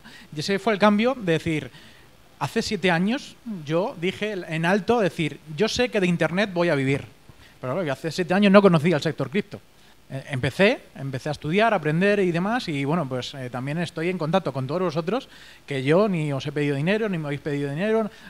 Estos son todos sinergias que va saliendo, ¿no? De que ahora mismo estamos aquí sentados y habéis hablado, ¿no? Entre vosotros para hacer algún tipo de negocio. Pues al igual que yo, con el resto de personas, eh, todas las personas del público, los que nos estén viendo por casa, exactamente igual. El acudir, yo creo que este tipo de eventos ya no solamente es por aprender de los que ya han pasado un recorrido, sino de luego preguntarles a ellos directamente y entre todos nosotros poder eh, aprender algo más, ¿no? Y ahora va la parte siempre del podcast de preguntas de palabra rápida, respuesta rápida, ¿vale? Está como un partido de tenis. David, si quieres empiezas tú. Tres palabras rápidas y pasamos el turno de la patata caliente. Venga. Blockchain. Futuro. Cripto. Bitcoin. Bancos. ¿Qué es eso? Halving. Muy esperado. Tokenomics. Muy necesario. ¿Y Bitcoin? Eh, revolución. Comunidad. Eh, la nueva empresa. Web 3. La revolución. Contratos inteligentes. Confianza. Trading. Intercambio. Negocio. Llaves. ¿Y eventos? Comunidad. Genial. Bueno, muchas gracias. Así como más rapidito que en el podcast normal. Y vamos a... Y para finalizar ya esta mesa redonda, quiero preguntaros a vosotros, que bueno, ya como sois líderes eh, de éxito que, que lo sois en cada uno de vuestros sectores, quiero preguntaros si, eh, al igual que he dicho antes, si Ethereum como blockchain, al fin y al cabo, y como tecnología, va a seguir siendo importante dentro de dos, tres, cuatro años o tendrá realmente competencia? Como he dicho, que a lo mismo ahora se está creando la nueva versión de lo que conoceremos dentro de 10 años. Yo creo que todo es posible en este espacio. De momento están muy bien posicionados y, a nivel tecnológico se han ido adaptando y tal. Pero creo que hay como papeles distintos y depende en cuál te posiciones. Para mí, Bitcoin es eh, oro, el oro 2.0. Y Ethereum es el petróleo, lo que hace que las cosas ocurran. O sea, son para distintas cosas, ¿no? Y entonces depende qué tanto se enfoquen en unas funcionalidades o en otras, pero a día de hoy creo que son los, líderes y me llama mucho la atención la mentalidad de Vitalik Buterin respecto a utilizarlo para cosas reales y resolver problemas. ¿no? Yo creo que si consigue llevar por ahí esta visión de utilizar esta herramienta para cosas que beneficien a todo el mundo, podremos considerar una adopción mucho más rápida y en eso, para eso ya están muy, muy bien posicionados. Yo, sinceramente, lo que se está desarrollando, que son las Layer 2, Optimistic, etcétera, etcétera, que al final son nodos descentralizados que caen todos en Ethereum. Cuando ves lo que está detrás de la Ethereum Alliance, si os metéis en internet, veis Ethereum Alliance, mirad quién está. La pregunta es quién no está, ¿sabes? O sea, te das cuenta de que todo el negocio va a pasar por Ethereum y esto es lo que hay. Lo que yo me pregunto es qué va a pasar con las otras blockchains. Bitcoin lo dejo al margen, ¿eh? Bitcoin es otra cosa y es revolución. ¿Qué va a pasar con las demás? Porque seguro que viene uno más rápido, más barato, ¿no? que es la lucha de todos, menos de Ethereum. Ethereum no tiene esta lucha. Ethereum es tengo a todos aquí dentro.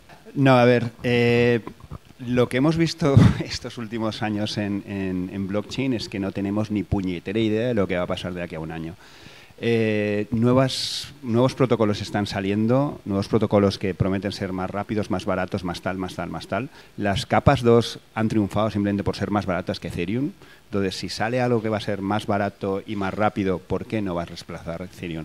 Yo creo que eh, todavía tenemos un problema de diversidad. Muy bueno para el ecosistema porque al final hay mucha innovación en cada uno de los protocolos nuevos que van saliendo, pero sí que es, sí que es verdad que a nivel de adopción complica las cosas porque no sabes dónde invertir. O sea, me dedico a programar en Ethereum, me dedico a programar en Aptos, que es una nueva, o en Base, que acaba de salir, pero que es una capa 2, pero que va a salir, va a llegar, no va a llegar. Entonces, bueno, yo creo que todavía tenemos muchos años de muchos protocolos todavía, quizás 5, 10 años, y sí que en algún momento va a haber una gran consolidación. Que Ethereum sea el campeón, hombre, es el que está eh, en el puesto de cabeza, ¿no? Pero ya sabes que a veces ser el primero no significa que vas a llegar el primero a la meta. Así que bueno, yo creo que se lo va a tener que currar para poder mantener el liderazgo que tiene ahora. Sí, yo creo que la bola de cristal no, no la tenemos para, para, saber todo esto. Es verdad que Ethereum está muy bien posicionado. Yo lo que sí, y tú lo sabes, yo soy fiel creyente de Bitcoin y de Ethereum. Hace dos años que no hago más que, que acumular ahí. He hecho otras eh, en el pasado, pero yo creo que es eso, ¿no? Lo considero que Bitcoin es el, es el oro y Ethereum va bien posicionado, pero la bola mágica esta que siempre queremos decir qué va a pasar, qué va a pasar, veremos, cada vez está cambiando, esta tecnología, este mundo va muy rápido, si nos damos cuenta es que vamos muy rápido. Sí, sí, paso la bola. Pero es verdad, vamos muy rápido, entonces lo que hoy es muy bueno, mañana veremos. Roberto, Venga, nadie. una pregunta para Venga. ti. Venga. Tú que has visto del año pasado lo que ha pasado o lo que ha sucedido con todo el tema de los NFTs, porque hablas mucho de cripto, pero también esa es parte de, cripto. ¿Qué te parece lo que ha sucedido? ¿Qué crees que va a suceder con ese tipo de tecnología? Venga. Bueno, me, gusta que me hagáis preguntar vosotros también. ¿eh? bueno, pues el tema de NFTs eh, yo lo veo como esa actualidad de, que, vemos todos cuando siempre hemos ido desde pequeños a una peluquería y nos sellaban el, el sello de, de, fidelización. Para mí un NFT es una fidelización que das con un cliente, que das con una persona. El tener algo que vas a exponer ya no solamente a nivel público, sino que a ti te creas esa necesidad de decir, lo acumulo, lo tengo y me crea una utilidad. Yo tengo algunos juguetitos de NFTs que son eh, coches virtuales, pero por diversión. Al igual que se compra alguien un cuadro, pues lo tengo ahí. No he mirado el precio de si ha subido o ha bajado el precio de ese NFT, sino que lo quiero a mí como personalmente. Los NFTs han estallado. Ha sido una burbuja de financiación múltiple para muchas empresas y muchas personas que saben dibujar. Han creado colecciones de 10.000 o 5.000 muñequitos, por así decirlo, y que luego no han hecho nada más. ¿no? Yo creo que a partir de ahora, todos los que llevamos viviendo estos cuatro o cinco años eh, para atrás, nos hemos dado cuenta de que ya eso no va a volver a otra vez a ocurrir. Al igual que pasó con las ICOs en el año 2017, 2018, que estallaron y que muchas de ellas no, no, fueron, no siguieron hacia adelante, pues lo mismo ha pasado con los NFTs. Cada uno de nosotros, y aquí vamos a, hay un punto eh, muy importante, hay un NFT de EtiHub que podéis eh, coger con un, con un código QR, no sé si a lo mejor Andrea, que estaba por aquí, me la ha pasado antes, si no, lo pasaremos a todos, que es como si fuera un NFT, como que habéis asistido aquí. O sea, es algo recordatorio, no vale nada, no se puede vender si queréis en el, segundo, en el mercado secundario, pero es algo único que os, os damos a vosotros, simplemente por, por, asistir aquí. Y para mí un poco es eso, ¿no? Eh, lo, lo que tú me has dicho es ¿Cómo lo veo? Pues a partir de ahora todo lo que yo creo que se vaya a hacer de NFTs es porque realmente hay una utilidad real detrás. Si no el inversor o el comprador realmente no lo va a comprar. O yo personalmente no lo compraría. Yo por dar opinión, ya que hablasteis de, de, NFTs, que estamos justamente ahora para sacar una colección. Acabamos de hacer un evento en Ibiza ahora con 60 academias aquí de, España. Eh, hicimos otro en Miami y ahora hacemos uno en Cancún con 100 academias eh, en octubre y le hemos dado utilidades, porque al final pues, que es, necesario, ¿no? Y yo soy una persona que mmm, salgo y doy la cara siempre y sabe quién está detrás y llevo 11 años en el sector, o sea, no vengo aquí a coger el dinero de los NFTs y me voy a marchar, estoy sacando un proyecto, una app y para, y para eso hacemos. Pero una de las utilidades que, que hemos sacado y que creo que está gustando mucho es que nosotros trabajamos con muchos traders y los traders al final operan cada día, ¿no? Hacen un montón de operaciones cada día los brokers te cobran una comisión, algunos más, otros menos, pero hemos conseguido que toda la gente que tenga nuestro NFT tenga la cuenta VIP, que es la de 10.000 dólares, pero con una cuenta de 500. Entonces, eso es un ahorro importantísimo para la gente que tiene que, hace trading, ¿no? Entonces, es una de las cosas. Y luego con el top 3 de Exchange, sin dar nombres porque no podemos, estamos negociando también, algunos hasta dan su propio token solamente por tener, ¿no? Entonces sí que son utilidades que van a beneficiar a la comunidad, ¿no? Entre eso pues hay 16 más que hemos dado. Entonces, de hecho, una utilidad la tengo yo, que es secreta, ¿no? Que todavía no se puede revelar. No se puede decir nada. Teniendo un NFT mío propio de una colección, pues se va a poder adquirir muchas más otras cosas y beneficios. Y eso es lo que yo creo de los NFTs, que a personas le den utilidades reales. Si Sí. no, a mí no, no me serviría ninguno. que guardar todos los NFTs que tengáis de Etihad, porque nosotros estamos construyendo un programa, vamos siempre paso a pasito, pero llegamos, ¿no? Entonces, eh, son NFTs para premiar la lealtad de la gente que ha participado con nosotros, esos OGs que empezaron. Pero ojo, todavía sois, sois primeros o todavía sois visionarios. Eh, dentro de 10 años, los que hoy sabían de blockchain, vais a ser como casi, sí, sí. Ojo, ojo, estar atentos. Bueno, yo tengo que decir que os he hecho la pregunta un poco con trampa. Porque, a ver, Vas a responderte a ti mismo, ¿no? Más o menos. No, no, no. A ver, nosotros sí que vemos que, que la tecnología ¿no? de, de los NFTs y lo que representan como tal es brutal. Para lo que tú estás diciendo, Roberto, y para crear programas de ese estilo, para, para hacer engagement con la comunidad, para dar utilidades a tus miembros. Eh, nosotros sí que vimos un boom brutal de, NFTs. Bueno, nosotros al final, desde nuestra plataforma, se pueden hacer marketplace, se pueden hacer wallets, se pueden hacer un montón de cosas que ayudaban a este tipo de, colecciones. Y hemos trabajado incluso con grandes marcas y llevando colecciones con ellos que decíamos, esto no sirve para nada, ¿para qué lo vais a hacer? ¿no? Bueno, esa burbuja ha explotado, pero sí que detrás hay una tecnología que se puede hacer mil cosas, ¿no? Y, ahí yo creo que vamos a ir viendo un montón de, de proposiciones, ya sea de utilidades específicas para los miembros, tokenización de activos reales vía NFTs, que yo creo que está todo por venir. Y lo bueno de la burbuja ha sido que lo, ha puesto en el mapa. O sea, que ahora la, la gente, como ha oído lo de los NFTs, te pregunta y cuando entiende el concepto y como lo entiende, pues ya empieza a ver las oportunidades de negocio. Y la verdad es que, bueno, la verdad es que ahora hay un montón de cosas. Ya no está el 721, está el 721, el 1155, el 4309. O sea, empiezan a haber un montón de cosas que molan mucho. Entonces, bueno, lo, ya- he, preguntado un poco con trampa para decir que los NFTs no se han acabado, pese a que las burbujas sí que haya, sí haya explotado, ¿no?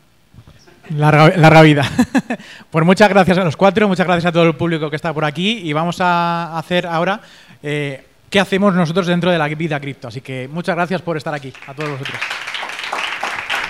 En la vida cripto nos enfocamos en una vertiente muy importante, que lo primero es el podcast, es la comunicación, es el hecho de evangelizar, de poder, yo en mi caso, eh, hablaros a todos vosotros, los que estáis en casa, en, un montón de sitios, y llegar mensajes como los que nos, han, nos acaban de dar estas personas de aquí, la mesa de redonda antes y la que va a venir a continuación. Yo creo que es muy importante el socializar. Eh, la pandemia lo que ha hecho precisamente ha sido lo contrario, o juntarnos en casa en reuniones de Zoom, que ahora mismo es lo que hacemos prácticamente todos los días, cinco o seis veces al día, pero también yo creo que es muy importante el hacer eh, el eventos presenciales. La vida de Cristo nació por evangelizar eso a nivel de con las cámaras, eh, con el sonido y dar ese pasito. Pero claro, yo me di cuenta de que yo estaba lanzando una newsletter semanalmente de forma automática del contenido que yo hacía en mi propio blog. Llevo tres años que todas las semanas publico eh, información relacionada con el sector cripto, o bien porque hablamos de, de, una blockchain, o bien porque hablamos de un sector. Hace dos meses, a principios de junio, que con Gregorio se lo comenté esta mañana, de cómo educar a los niños con las criptomonedas, cómo podemos educar eh, financieramente con, todo esto. Pues son diferentes puntos de, aspectos que no incido en invertir en nada, pero enseñamos, ¿no? como yo profesor, enseñar eh, toda esta nueva economía 2.0. Y claro, eh, ya dije, oye, necesito hacer algo más personalizado. Y ahí fue cuando conocí a Víctor, que dadas las circunstancias de la vida, vivimos casi cerca, vive detrás de donde vive mi hermana, y quiero que salga aquí a que nos cuente un poco cuál es su historia. Bueno, buenas tardes a todos. Eh, bueno, primero, Robert, muchas gracias, tío, por invitarme aquí, por el tiempo que llevamos trabajando juntos, que sepas que es un placer y que esto tiene que ir para adelante, tío, que tenemos que seguir creciendo. Eh, bueno, pues si quieres empiezo contando la anécdota. Eh, resulta que un día iba en el coche, venía del gimnasio, iba a recoger a mi chica iba escuchando el podcast de, Robert, porque bueno, yo empecé en las criptos como por 2020, una cosa así. Entonces la cagué de lleno y me di cuenta que aquí lo que había que hacer era aprender. Entonces empecé a formarme, empecé a escuchar podcasts y uno de los podcasts que escuchaba semanalmente era el suyo. Entonces yo iba en el coche, iba escuchando a Robert y se monta mi chica y me dice, hace así, me mira y me dice, ¿qué haces escuchando a Robert? Y le digo, no, ¿cómo que qué hago yo escuchando a Robert? Porque mi chica de blockchain la está intentando, pero no sabía nada. Y digo, ¿que ¿cómo conoces tú a Robert? O sea, ¿por qué sabes que es la voz de Robert? Y ya resulta que Katia y Azu pues son amigas. Entonces, dándole vuelta, dándole vuelta, le dije, oye Robert, tío, yo acabo de empezar en esto, me estoy formando y solamente te puedo ofrecer mi tiempo y lo que de momento conozco. Y de ahí salió la newsletter, porque yo le dije, tío, creo que falta algo, entre los dos llegamos al acuerdo de que dentro del mundo cripto a nivel, eh, a nivel español, ¿no?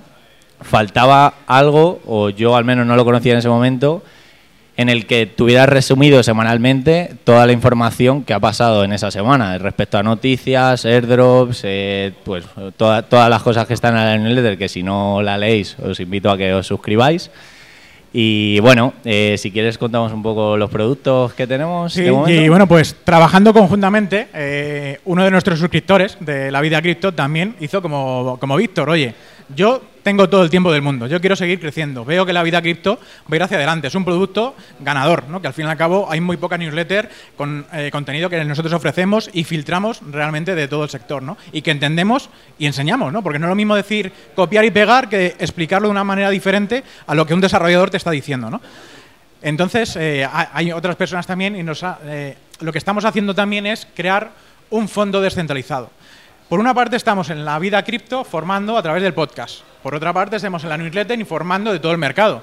Por otra parte también tenemos formaciones a la gente que está entendiendo que quiere apuntarse en la, vida cripto, en la newsletter. Porque una de las partes que, se, pusieron en, la newsletter, cuando la gente se, se desuscribía, era, no entiendo lo que me estáis contando. Claro, eso es un error muy grande. Explicarle a alguien de una manera que nosotros creemos que es fácil y que no entiendan ese mensaje, decimos, bueno, pues tenemos que educaros a vosotros, a los consumidores de la vida cripto. Gratuito la, formación para los que son consumidores de la vida cripto. Nació la vida cripto pro, que ahí nació el, servicio de, bueno, pues vamos a aportar un poquito más de, alegría, de valor a aquellas personas que realmente eh, quieren aprender seriamente de este sector. Y el siguiente paso es decir, bueno, pues ya tenemos todo formamos, educamos y con lo que nosotros estamos educando y formando vamos a hacer que cualquier otra persona de manera descentralizada puede confiar en nosotros su dinero. Es crear un fondo, un hedge fund directamente, que es LVC Capital, que dentro de poco lo vais a poder ver.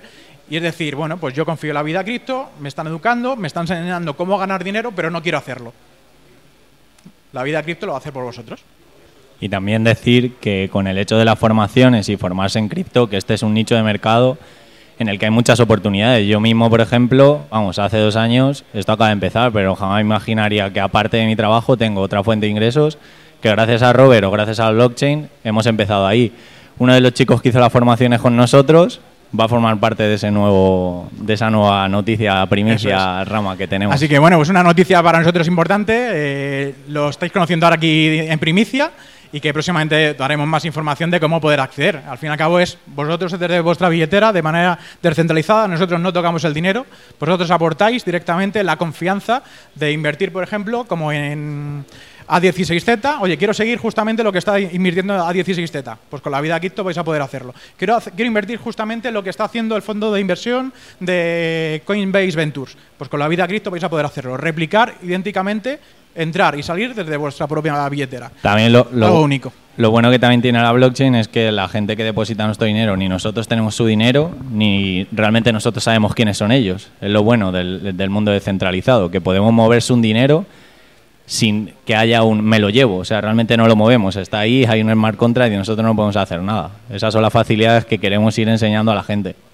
Eso son las utilidades. Mucha gente nos dice, oye, oye, ¿cómo hacemos esto? ¿Cómo quiero cambiar de Ethereum a la blockchain de Celo, por ejemplo? El NFT que vais a poder adquirir aquí de, de este evento está en la blockchain de Celo. Pues ¿cómo muevo mi dinero de que tengo en Binance a la Metamask y de Metamask a la blockchain de Celo?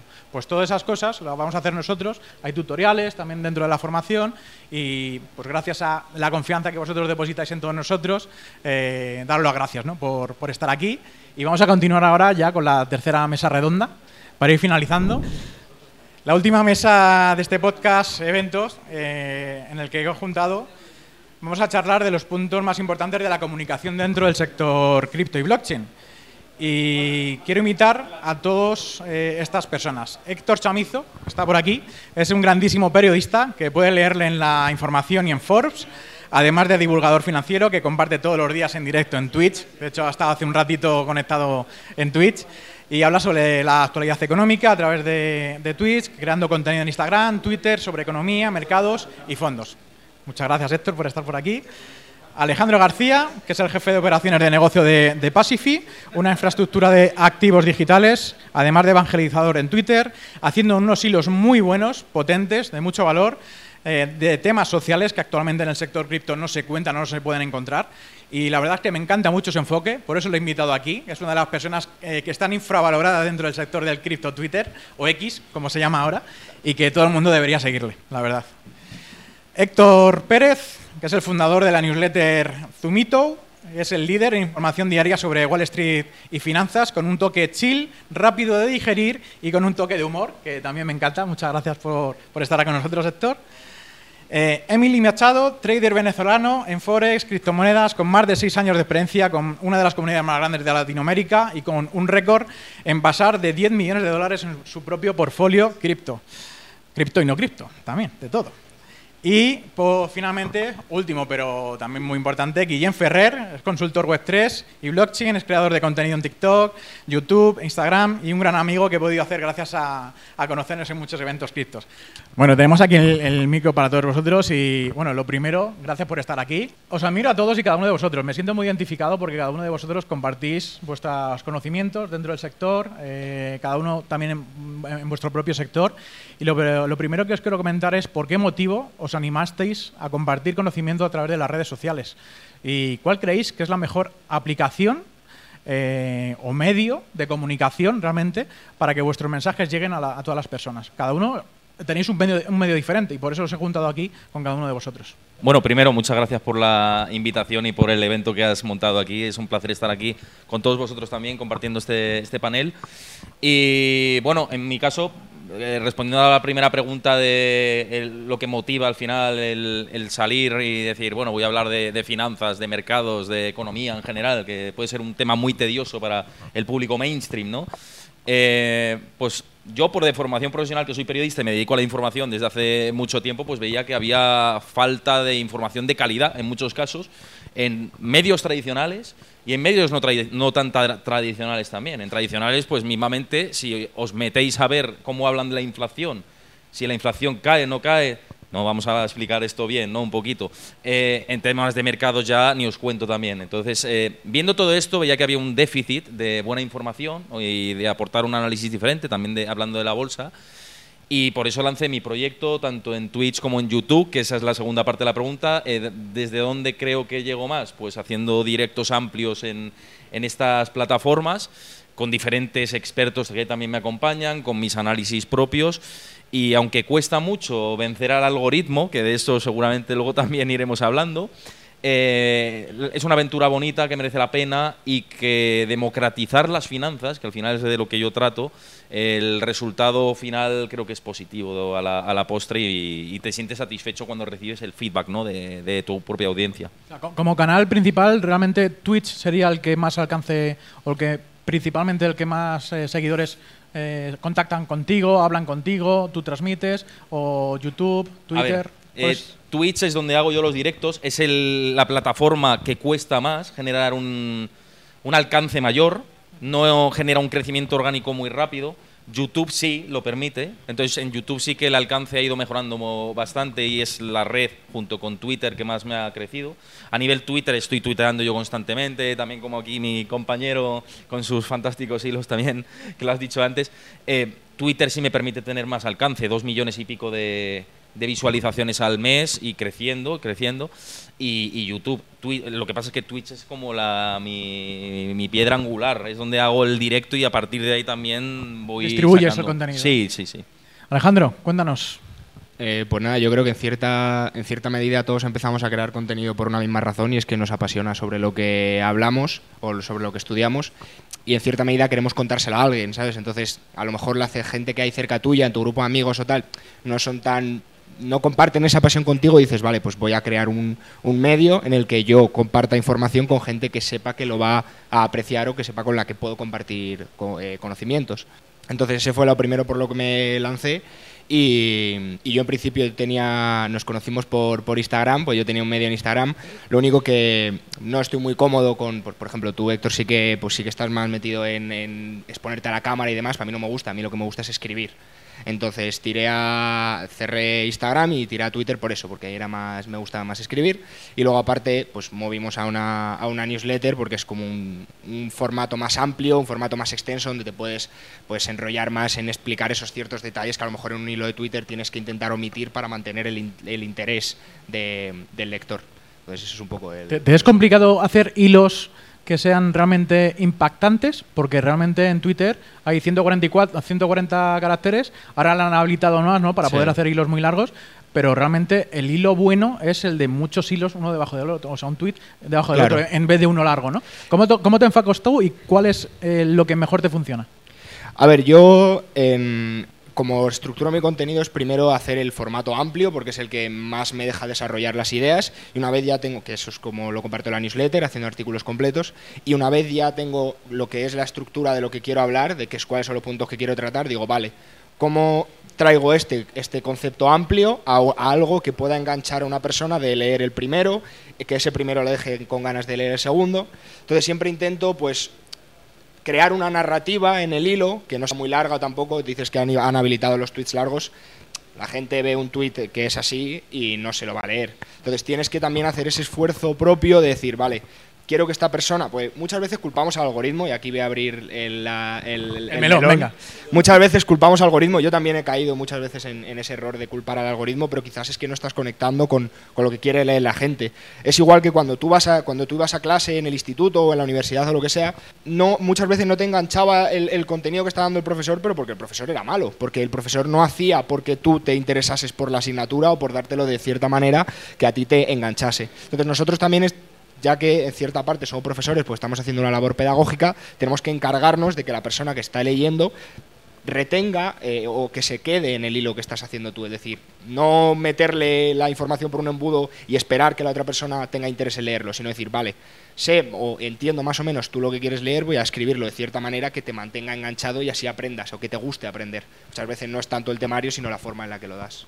Bueno, mira, em, yo creo que, bueno, primero, muchas gracias por la invitación. Eh, yo creo que... Eh, Acércate más al micro. Sí, hay una razón tiene que ver mucho con lo que él dijo, por lo cual yo empecé a hacer contenido en formato newsletter principalmente, y es porque yo creo que las finanzas, ¿no? bien sea las finanzas tradicionales o las criptomonedas, el, mundo de las finanzas en general es un vehículo para que la gente pueda tomar las riendas de su vida y de su futuro. ¿no?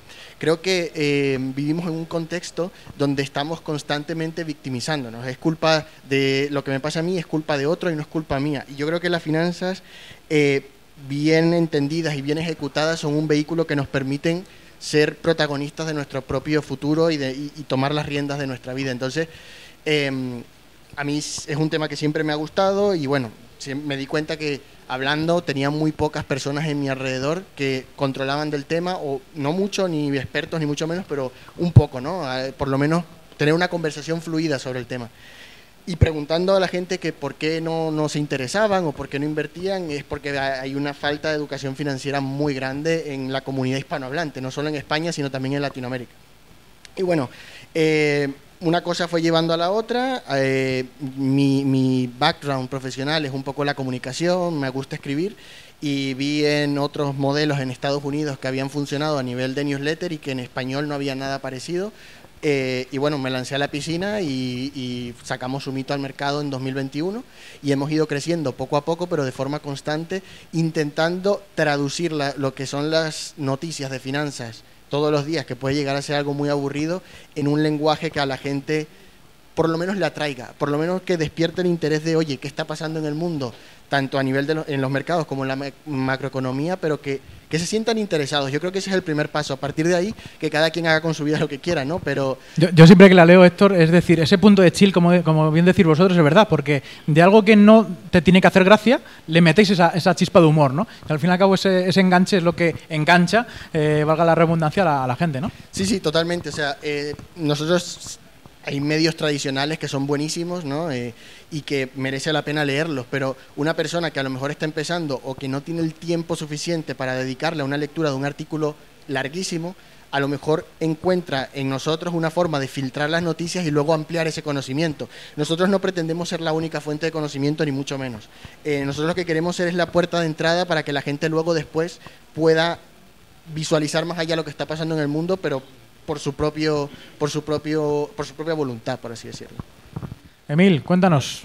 Bueno, primero que nada, gracias a Dios porque nos permite estar en este espacio y gracias a ustedes porque el tiempo vale mucho y sé que el tiempo que está colocando acá para aprender a escucharnos vale la pena. Gracias por eso. Si en la comunidad, pues no hay nada. Entonces, gracias. Yo pienso que hay una palabra que define esa parte de por qué comencé esto, ¿no? Y para mí es el propósito.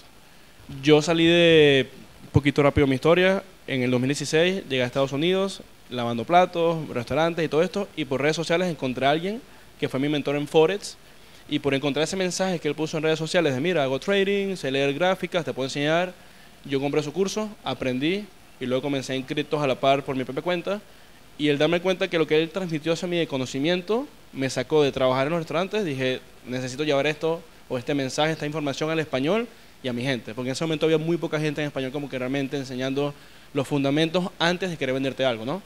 Y pienso que es eso, el propósito de que la educación es lo principal. A ver, en Estados Unidos la deuda más grande es en educación.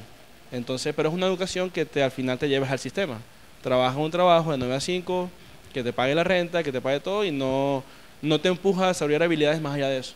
En cambio, las criptomonedas, a ser descentralizadas y como dicen, Bitcoin is by the people, for the people, te lleva a eso, ¿no? A que la información es la base de todo. Entonces, si yo puedo ser un canal informativo de, bien sea información que encuentro en chino, ruso, traduzco al inglés y puedo hablar al español, porque a veces pasa que muchas criptomonedas, la información primero llega es al mercado asiático, luego al mercado americano, y al final es que llega a la traducción en español. Entonces, ser esa vía de, de información es como un propósito, ¿sabes? Te lo disfrutas porque es una pasión, como dijo el compañero, y al final lo haces por eso, por, por, una pasión real de transmitir lo que a mí me sacó del hueco, llevarlo a los demás. Y en cuanto a canales de difusión, porque tú, por ejemplo, en las redes sociales tienes miles y miles y miles de seguidores. ¿Cuál es el principal y cuál es el que con el que más creciste o el que más te funciona actualmente? Pues el primerito fue el de boca en boca. El de boca en boca cuando me llegó un mensaje de alguien por Instagram ¿no? que de Argentina, mi primo que vive en México me habló que conoció a un venezolano y así fueron comentando. Hoy en día tengo medio millón de seguidores en Instagram y 50 mil en YouTube. Son los dos canales principales que, que manejo realmente. Pues muchas gracias, Emil. Guillén, cuéntanos a ver un poco tu, Yo- tu yo- percepción. Yo, al final empecé porque me obsesioné con la blockchain, con las criptos en 2018 y claro, en mi entorno, como muchos de vosotros, le hablabas en chino, o sea, no entendían nada y tampoco valía la pena hablar con ellos porque tampoco hacían, o sea, hacían caso omiso. Y había tantos conceptos que a mí me constaban al principio de entender, ¿no? Que tenía como una, de un artículo tenía 20 ventanas abiertas de distintos conceptos que no se entendían y al final decidí, oye, voy a abrirme un canal en YouTube y voy a simplificarlo todo. A día de hoy muchas, una gran barrera de entrada al usuario final que consume el contenido es gente como nosotros, gente de a pie que no entiende muchas las cosas y busca sencillez, porque ellos tienen su trabajo de ocho horas, tienen su familia, tienen sus cosas y buscan no complicarse. Entonces tú tienes que enfocar el, el contenido al usuario, hacerlo sencillo. Que a veces cuando no conectamos con el algoritmo es porque no conectamos, como bien ha dicho Alejandro, no conectamos con el usuario y es, es replantearlo y ya está, y luego te vuelve a funcionar.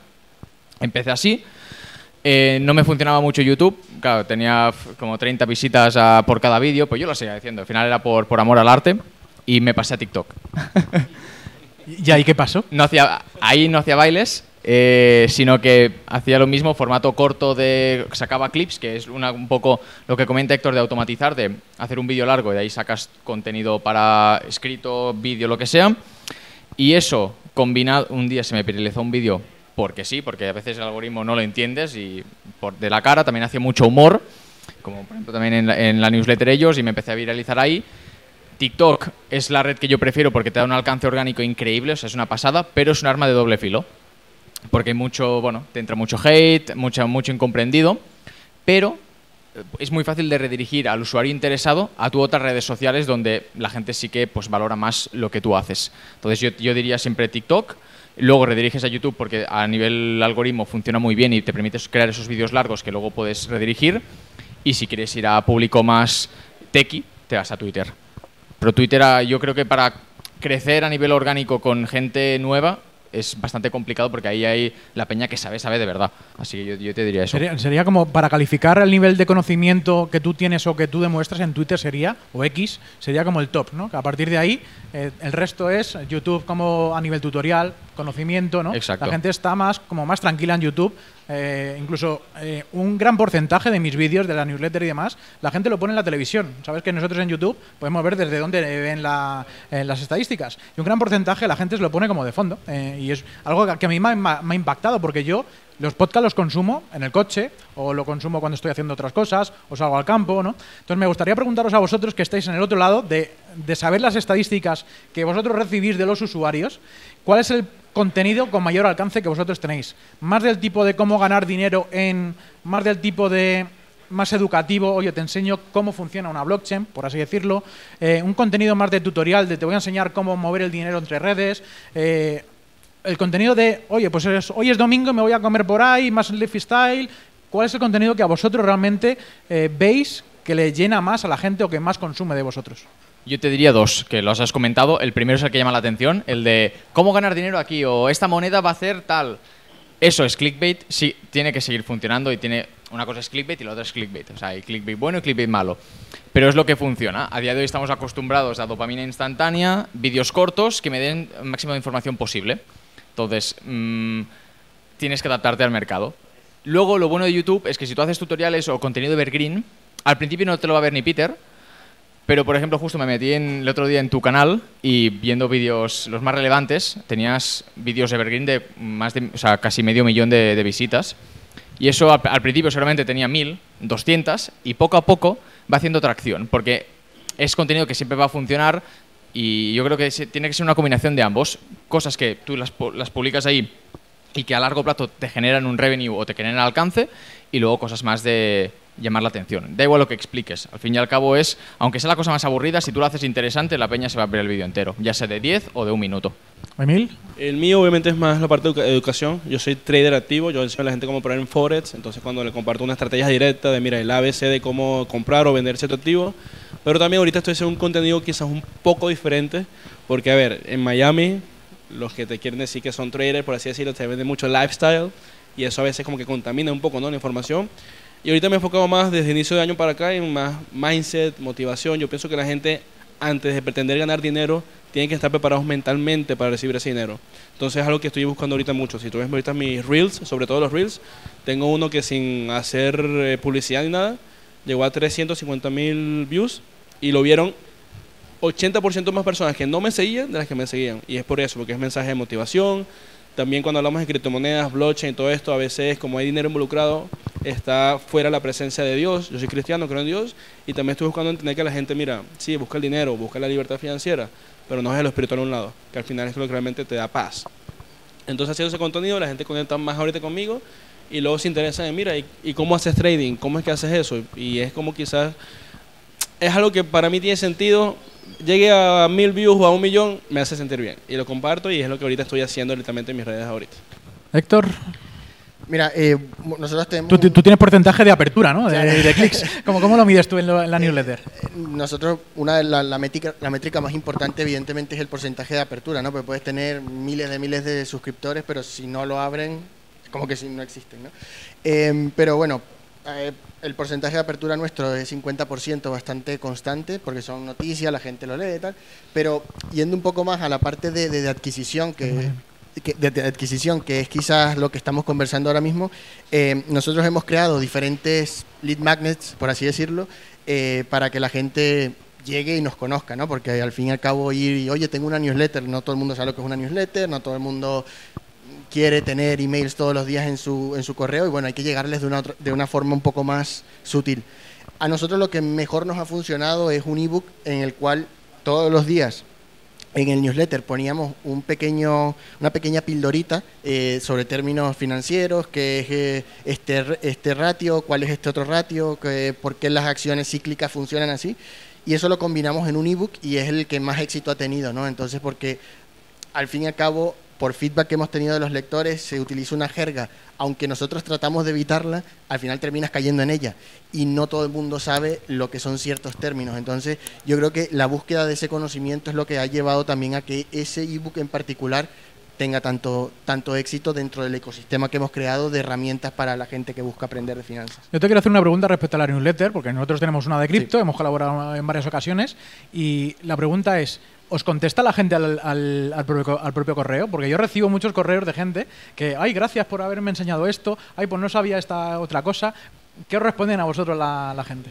Mira, a, a nosotros no, no- nos Porque normalmente una newsletter es como, toma, información, ¿no? Y no tienes como un feedback. Pero a mí me ha sorprendido que la gente sí, sí que contesta. A mí también, o sea, es algo que cuando empezamos yo no esperaba que la gente llega y me envía un email, ¿no? Y yo creo que también algo que intentamos es contestar a todos esos emails porque ellos tampoco se esperan que tú les vayas a contestar. Ellos envían el email y ya está, a ver si, si cuela. Eh, nos dicen mucho, nos, re- nos piden, oye, ¿qué opinas de esta empresa? Siempre intentar que, quieren que nos mojemos. Eh, pero también hay otras personas que intentan interactuar un poco, por ejemplo, hace dos, dos emails atrás eh, estábamos hablando del caso de Mastercard, que pa- aparentemente iban a subir los fees y todo esto, y vino una persona y nos preguntó, oye, ¿qué, qué son los fees que va a subir Mastercard? Pues estoy, tengo dinero metido en Mastercard, ¿no? Entonces, bueno, es verdad que es un anglicismo, mal por nuestra parte, eh, pero bueno, eh, le explicamos lo que eran los fees y el contexto de la noticia, y nos lo... eh, agradecen mucho el hecho de que tú te tomes el tiempo de contestar un email cuando tienen una pregunta o cuando simplemente te dan las gracias. Alejandro, tú en tu posición, ¿cómo, cómo lo ves? ¿Qué, qué- qué te- contenido te funciona más? ¿Qué, qué es más recíproco ¿no? por parte de esos hilos que también te, te marcas? Y hay muchos que a mí también me ha pasado que te tiras seis horas analizando algo, buscando información, intentando recopilarlo para hacer el mejor hilo, la mejor noticia y luego 500 visitas, 1000, 2000, 3000. Y acostumbrado también a otros hilos que llegas a más de 100.000, ¿qué, ¿qué es el contenido a ti que más se te viraliza?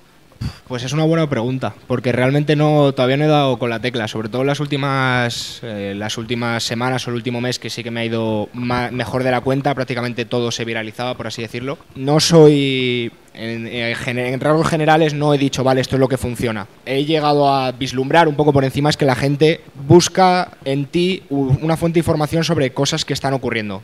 Te pongo un ejemplo. Imagínate que el mercado un día cae un 5%, la gente quiere que se quieres saber el por qué ha caído 5% ese, el mercado. Entonces, quizás lo que más funciona es cuando se está hablando sobre un proyecto, cuando, se esté, cuando hay mucha volatilidad en el mercado, cuando sale una nueva innovación o cualquier cosa de esas, lo que funciona es estar ahí al pie del cañón y decir, vale, esto que está ocurriendo te voy a explicar el por qué pasa. O eh, ha salido una nueva actualización sobre un protocolo, te voy a explicar cuáles son las cosas que traen este protocolo. Pillando como referencia a los de, a los de habla anglosajona, que tú lo has comentado, que, lo, mirabas mucho, son los, los, pioneros o los más innovadores en este sentido son los que más hacen esto. O sea, tú ves que hay una noticia y tres o cuatro de habla inglesa ya te han hecho un hilo perfectamente explicándotelo, porque están ahí al pie del cañón. Entonces, sabes que esa narrativa o esa tendencia que está habiendo en, en el habla inglesa es lo que va a funcionar en España porque siempre van como un paso por delante. Entonces diría que es eso, eh, hablar de temas de actualidad, aunque yo también me lo tomo como, como no vivo de ello, es decir, yo tengo un trabajo en cripto por otro lado y demás, no necesito eh, monetizar ese contenido, me lo tomo más como me apetece hablar de esto, por ejemplo, el último que he creado es de un RC3643. El, del T-Rex, ¿no? Exacto, que no tiene, es algo que pues, no puede generar mucho enganche, porque al final es hablar sobre un estándar de un token, de la tecnología que hay detrás, cómo funciona, algo que puede ser no muy mainstream, pero me lo tomo como decir, esto a mí me gusta. Si se viraliza, guay. Si no se viraliza, pues, ¿qué es? Al fin y al cabo es contenido que tú te intentas aprender, ¿no? A la hora de buscar información realmente estamos aprendiendo, porque la información se acaba de crear, ¿no? Eso de los T-Rex, ese estándar se habrá hecho hace unos meses. Eh, en, Sí. el- en- en los laboratorios de cualquier blockchain, de cualquier empresa o programador, y que vengas tú y que nos cuentes cómo funciona eso, a mí me gusta. Pero yo como consumidor experto, por así decirlo, entre comillas, de, de blockchain, pero cualquier usuario nuevo, ese alcance no le va a llegar, esa, esa noticia no, no Claro, llega. pero porque son dos, yo creo que son dos enfoques distintos. Al final tienes que tener en cuenta que tus lectores son o creadores de contenido o gente que simplemente busca, me se mete en Twitter para ver qué es lo que está pasando. Tú valoras ese hilo porque al final es sobre un estándar que tú no habías oído hablar y que en lugar de meterte a ver toda la documentación y cómo funciona, pues te lo resumo yo y luego ya tú si quieres profundizas. Pero ese porcentaje de gente es muy pequeña, realmente la que lo lee. Eh, la mayoría de la gente lo que quiere es, ha pasado esto, no tengo ni idea de por qué ha pasado, explícamelo. ¿Sabes? Y eso es lo que mejor funciona. Y Héctor, en tu sector más de fondos, de banca tradicional, co- ¿qué, qué tipo de seguidores te piden o consumen más eh, tu contenido? ¿Cuál es ese alcance que más se te viraliza, que más te preguntan diariamente o va por etapas, ¿no? Porque al fin y al cabo también los mercados son cíclicos, eh, va por equilibrios y ahora mismo estamos en ese equilibrio de decir, vamos para abajo, vamos para arriba. Esa pregunta no falla, ¿no? Todos los días. Eh, lo ha dicho aquí el compañero, la volatilidad es fundamental también para ver o para que la gente se nutra más de tu propio contenido, ¿no? Y también el funcionamiento de los mercados. Estamos al final ligados a algo que son los mercados, al funcionamiento de la economía, y cuando hay más interés por la economía, si viene una recesión económica, por ejemplo, si no viene una recesión económica, que estamos ahora en ese punto que tanto estoy hablando en mis canales, pues eso funciona. Luego, yo creo que cada uno de nosotros tenemos que saber cuál es nuestro fuerte, cuál es mm, eh, nuestra principal fortaleza para ver el approach de cara a la, gente, ¿no? En mi caso, mi fortaleza es el análisis y la información.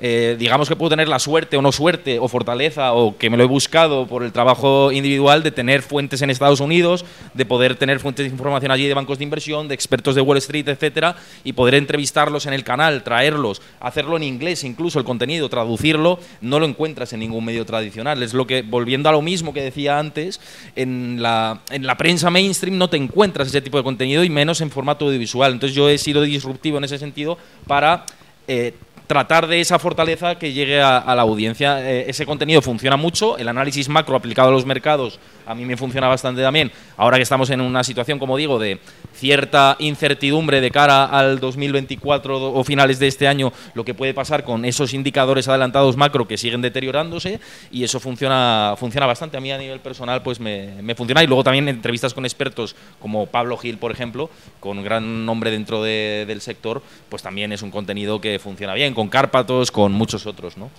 Yo creo que de los que estamos aquí somos muy generosos nosotros por eh, compartir con, con todos los demás, pero sí me he, dado cuenta, una cuen- me me he dado cuenta de que lo hacemos también por amor, a la mar- a, eh, por amor al arte, ¿no? De que aunque tú crees un contenido, de que hay vídeos que a lo mejor se te viralicen o no, es porque realmente tú lo estás haciendo porque a ti te gusta. Yo este podcast lo empecé en el canal de YouTube, sí, tengo vídeos de más de 100.000, 200.000 visitas, hay otros vídeos que tienen 100, 200, 300. Pero es que esos vídeos últimamente, desde que ha empezado este, este bajón, ¿no? Eh, los he ido dejando de lado, porque es lo que la gente me decía en comentarios de, oye, haz este vídeo porque no sé cómo hacer eh, esta transición, o enséñame a hacer esto. Y yo hacía los tutoriales, pero el estar todo el rato haciendo vídeos de, de lo que la gente me pedía no era el contenido que yo quería hacer. Entonces fue cuando la vida cripto llegó a mí, así, una inspiración, decir, bueno, voy a hacer un contenido que a mí me gustaría consumir, me gustaría hacer y traer a los invitados, hacer el podcast que a mí me dé la gana. O sea, quiero compartir lo que yo quiera, no que nadie me diga lo que, lo que tengo que hacer. Y por gracias a no, gracias a, Dios o a quien sea, 50 episodios más tarde, estamos aquí. Yo tenía pensado, digo, bueno, algún día haré algún evento presencial. Y en el 50 episodio de La Vida Cripto, pues estamos aquí todos reunidos. Muchas gracias a los que nos estáis viendo por, por internet también.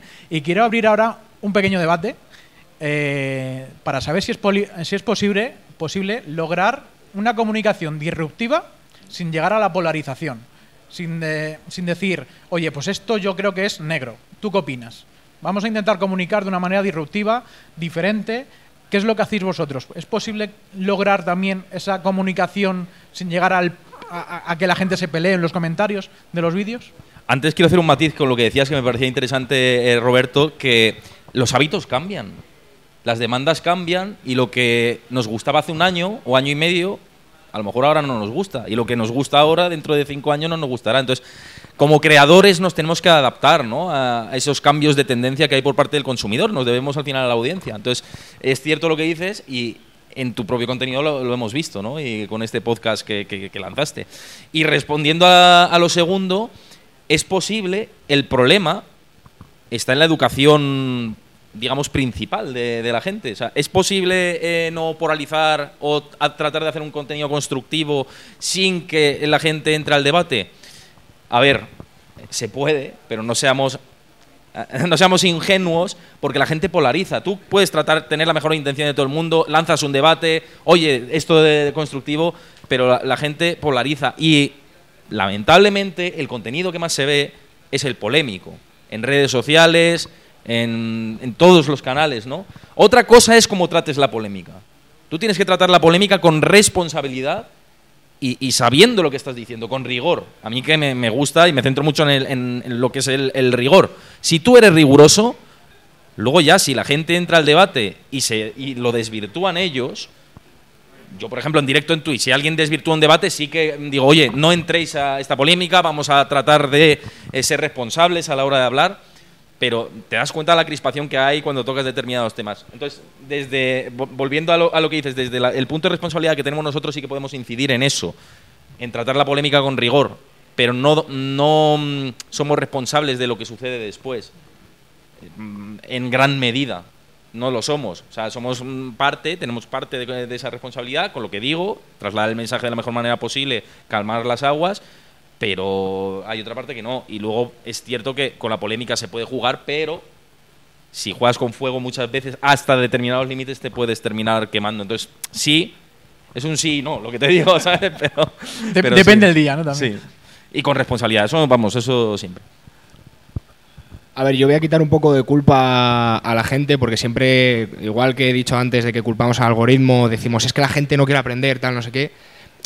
Sí se puede llegar a, a un cierto número de audiencia sin ser polémico, pero al final tenemos que tener en cuenta que somos seres emocionales. O sea, la canción que se nos pega en la cabeza o que más nos gusta es porque lo asociamos a un recuerdo bonito.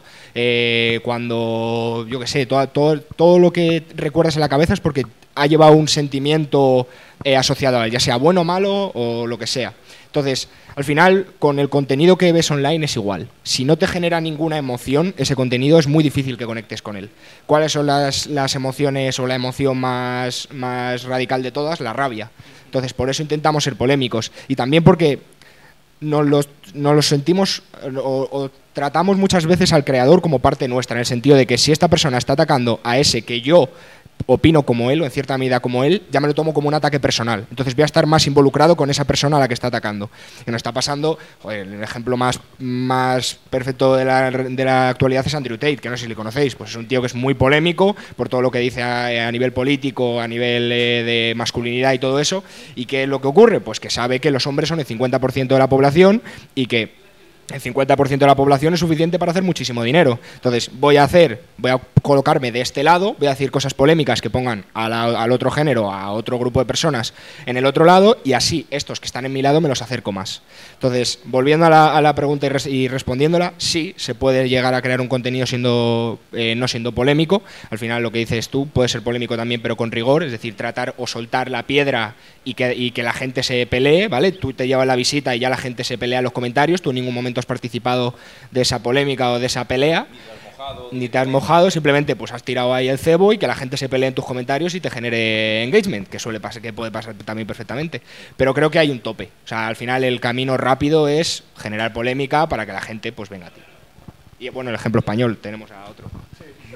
Mejor no nombrar a varios. Mira, eh, yo coincido mucho con lo que dicen ellos, ¿no? Mientras tú tengas rigor, ten- tengas datos eh, y sepas lo que estás diciendo y que lo que estás diciendo es verdad, a partir de ahí, al que le ofenda bien y al que no, pues bueno, ya vamos viendo, ¿no? Eh, nosotros también tomamos esa perspectiva en el newsletter de aquí está la información, aquí están los datos, piensa lo que tú, saca tus propias conclusiones. Entonces, em, para nosotros nosotros no somos tan grandes ni en Instagram, ni en YouTube, ni en ninguno de estos canales, entonces todavía quizás no, no nos hemos encontrado con eso de que se empiecen a pelear en los comentarios. Eh, sí es verdad. que- Eh, sí es verdad, sí que es verdad que tenéis una cuenta en Twitter y también eh, con- Sí. eh, compartís contenido, pero ese es el sentimiento que también me pasaba a mí con un canal privado que tenía de información, ¿no? Que me sentía en una cueva. O sea, esa información que yo desprendo, que, que quiero mostrar al mundo, la tenía que hacer pública de alguna manera, ¿no? La newsletter yo tengo similitudes con eso, porque compartimos mucha información por ahí, pero hay muchas personas que no les llega esa información, que están en otras redes diferentes. Entonces, en, en tu caso, precisamente con la newsletter, eh, no puede haber una discusión entre dos personas porque ni siquiera se están conociendo. Mm. No hay un canal eh, público que diga yo soy suscriptor de Zumito y el otro también, ¿no? y quiero discutir contigo algo que han dicho.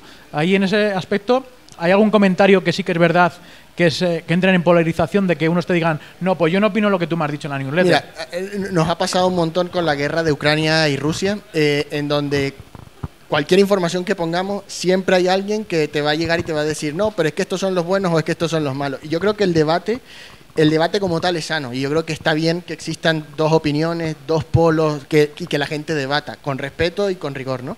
Eh, eso nos ha pasado mucho con eso. Y luego también, por ejemplo, Sí que en las pasadas elecciones generales intentamos crear ese debate, eh, intentando entrevistar a las personas que, o los partidos que iban a- a participar en las elecciones.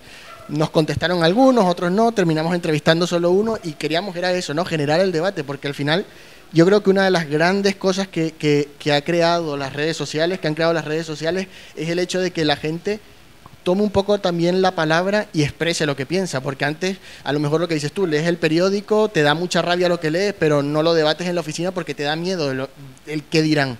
Y yo creo que las redes sociales, con esa capa de anonimidad que a veces puede llegar a ser tóxica, porque la gente puede insultarte porque no sabes quién, quién, quién eres, eh, también tienen un, un punto positivo y es que se pongan sobre la mesa debates que a lo mejor antes no se tocaban y que ahora se tocan y que son válidos. Entonces, sí que nosotros intentamos que la gente saque sus propias conclusiones y evidentemente fomentar un debate. Obviamente ahora mismo somos un medio muchas veces de una sola dirección, pero estamos trabajando en que sea bidi- bidireccional en la medida de lo posible. Emilto, Emilto, en tu caso, eh, eh, la polarización la tienes, ¿no? Porque todos los días haciendo trading, unos dicen que- van para arriba y otros para abajo, ¿no? ¿Cómo, cómo es tu caso eh, especialmente, ¿no? De decir... ¿Quién gana, Madrid o Barça? Sí, sí. ¿Cómo, cómo es en- especialmente en tu caso? En mi caso es primero entender que nunca hay una verdad absoluta. O sea, la gente puede decir Bitcoin va a subir a 30, otro te dice va a bajar a 10. Entonces simplemente es expresar que en base a algo, que tú eres el canal, tú pones la información y ya. Tienes que dejarlos hablar. Obviamente como el, el que pone la semilla no puedes caer en confrontamiento. Ahí es cuando tú no puedes perder tus valores porque viene alguien hate, cuenta falsa, a tirar hate y cae. Incluso yo tengo seguidores que se ponen a pelear a defenderme y los que no me defienden y todo. No, es que tú dijiste esta criptomoneda y bajó y no subió cuando dijiste. Yo, yo no tengo una bola mágica para el futuro.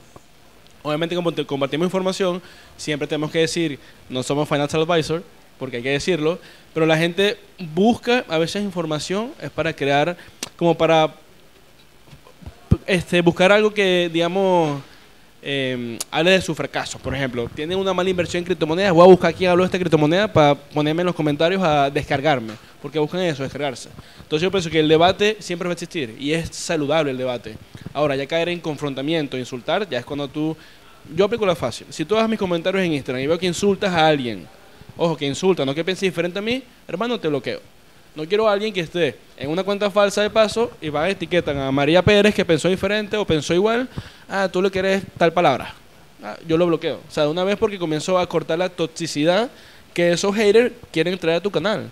Porque no te das cuenta y te llenan tu canal de comentarios chimbos que viene la gente y no te conoce, ve tus hilos y ve esos comentarios y dice, no, aquí la gente lo que hace es decir grosería. No, me salgo de este canal. Entonces tienes que limpiar, tienes que limpiar y diferenciar cuando es debate y cuando simplemente es confrontamiento y hate. Porque, a ver, nadie tiene la verdad absoluta. Y menos en criptomonedas sabemos que es así. Yo ahorita digo, no, que, va a subir y todos los mundos expertos dicen, no, va a bajar. Y al final nunca es suerte, sino simplemente es información. Y siempre es así, o sea, siempre va a pasar. Entonces, yo pienso que como creadores de contenido estamos abiertos a eso. Estamos abiertos a que no, que tú dijiste, que no dijiste. Yo, hermano, yo compartí lo que yo pienso, pero no es una verdad absoluta. Allá tú sí lo tomaste así personal, porque se lo toman personal, que es otra cosa. No, que tú dijiste que el blockchain de esta criptomoneda es mejor que el de esta moneda y es mentira porque esta tiene la mejor comunidad o qué sé yo. Ambos puntos son válidos, simplemente entender que a veces uno, yo por lo menos nunca respondo directamente a las personas y menos cuando están peleando. Las dejo quietas. Ahora sí, Emil, ¿por qué no piensas que esto es así? Ah, mira, porque esto, esto es así. Comparto información incluso en el debate. También se puede hacer. Pero eso es lo que pienso que, que te pasa más y más en las inversiones. O sea, cuando tienes inversionistas de la banca, no, que la tasa de interés tal cosa, va a subir, no, eso va a bajar, no, eso va a subir. Entonces, no puedes caer en eso porque hasta tú mismo te frustras y comienzas, pero quieres meterte el teléfono y... eh, A, decir- a ver si va a tener razón el otro, ¿no? Sí, exacto. Entonces, como que bueno, eso pasa. Guillem. Yo diría que no puedes gustar a todo el mundo. Al final, cuando, no me gusta la palabra, pero llegas a un punto de influencer, es que tú influyes en las personas porque cuando muestras tu parte humana, ellos te ven como un, un referente o que tienen tu misma, tienes, compartes opinión, entonces es, se acaban posicionando, quieras o no. Luego hay gente que, cuando digo que no puedes gustar a todo el mundo, que hay gente que te va a criticar, hagas lo que hagas, da igual el- lo, lo que publiques, aunque sea un tutorial. Y hay gente que te entra con una rabia eh, descomunal que dices, si no, si es primera vez que hablamos, ¿sabes? En plan, ¿en qué momento te he hecho algo? Yo, lo que, yo hago dos cosas. Contesto con amor, que digo yo. O sea, yo le contesto normal, paz, y se calman ellos solos. Y ya luego te vuelven a contestar, pero ya bien. Yo en TikTok lo hacía mucho, contestaba en modo troll. O sea, era como que se la devolvía. Y llega un punto en que como tenía tan, tantos mensajes que bloqueaba directamente, ¿no? O sea, bueno, depende un poco de- del humor que tenía. También es... Hay gente que te descarga la rabia por sus problemas personales. Y hay muchos que consiguen... Oye, te escriben con malas maneras, tú le contestas y, hostia, perdona por cómo te he contestado antes y dices, tranquilo, no te preocupes, a todos nos pasa. Hay algunos que no aprenden y yo creo que la, la polarización o el debate nunca, o sea, no es malo, es algo sano y creo que también te hace humano el tú compartir tu opinión. Creo que la gente lo valora mucho a la hora de crear ese vínculo con, el, con la audiencia hasta llegar a un punto, pongo el ejemplo de Dallas Review o ej- ejemplos del mundo cripto que todos sabemos, que no voy a nombrar, que para mí eso ya es excederse. Entonces es buscar ese equilibrio y que no puedes, no puedes gustar a todo el mundo, llega un punto en que tienes mucha audiencia y que te van a caer palos, pero y siempre hacen más ruido los- la- las hostias que la gente que te, te aporta algo bueno, ¿no? Pero es tú mentalizarte y decir, bueno, tú sigue tu camino, sabes que estás haciendo las cosas bien, das tu opinión, te puedes equivocar, ¿no? Puedes estar en lo correcto, podemos debatir, pero es cuestión de ser sano.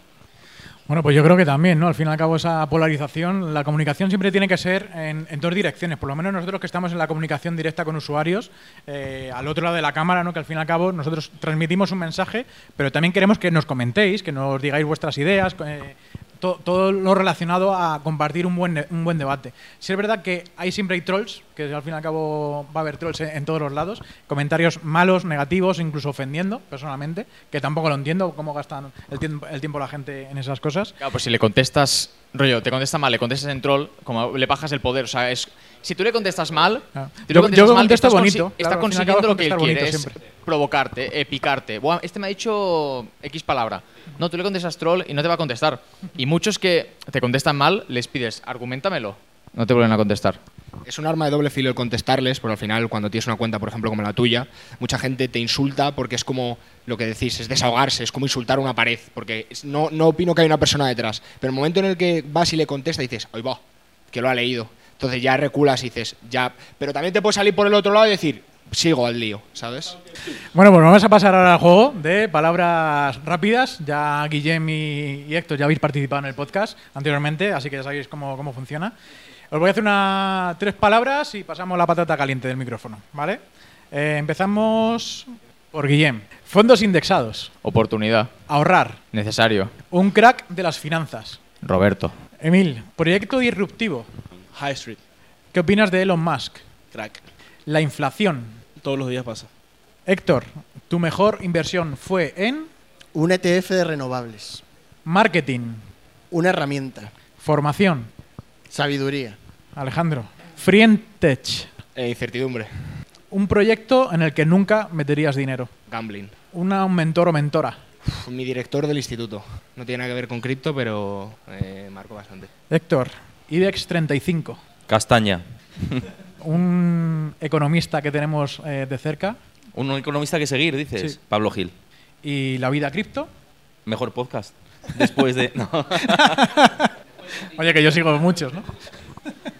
Pues muchas gracias, chicos. Tenemos una última pregunta antes de finalizar el podcast y quisiera saber un poco, como, todos, ¿no? En este sector, ¿en qué mercado estamos? ¿Alcista, bajista? ¿Cómo, cómo ves tú el mercado a nivel general, a nivel macro? Hablas de bolsa en general, Wall Street, porque mercados es, también están En- los el- bonos. es- El mercado que cuando tú vas a la calle, ¿cómo está la- el panorama? ¿Cómo está el pan, ¿Cómo- no? cómo ¿A está el pan? ¿A cuánto está el aceite? Hostia, pues, eh. ¿Cómo lo ves?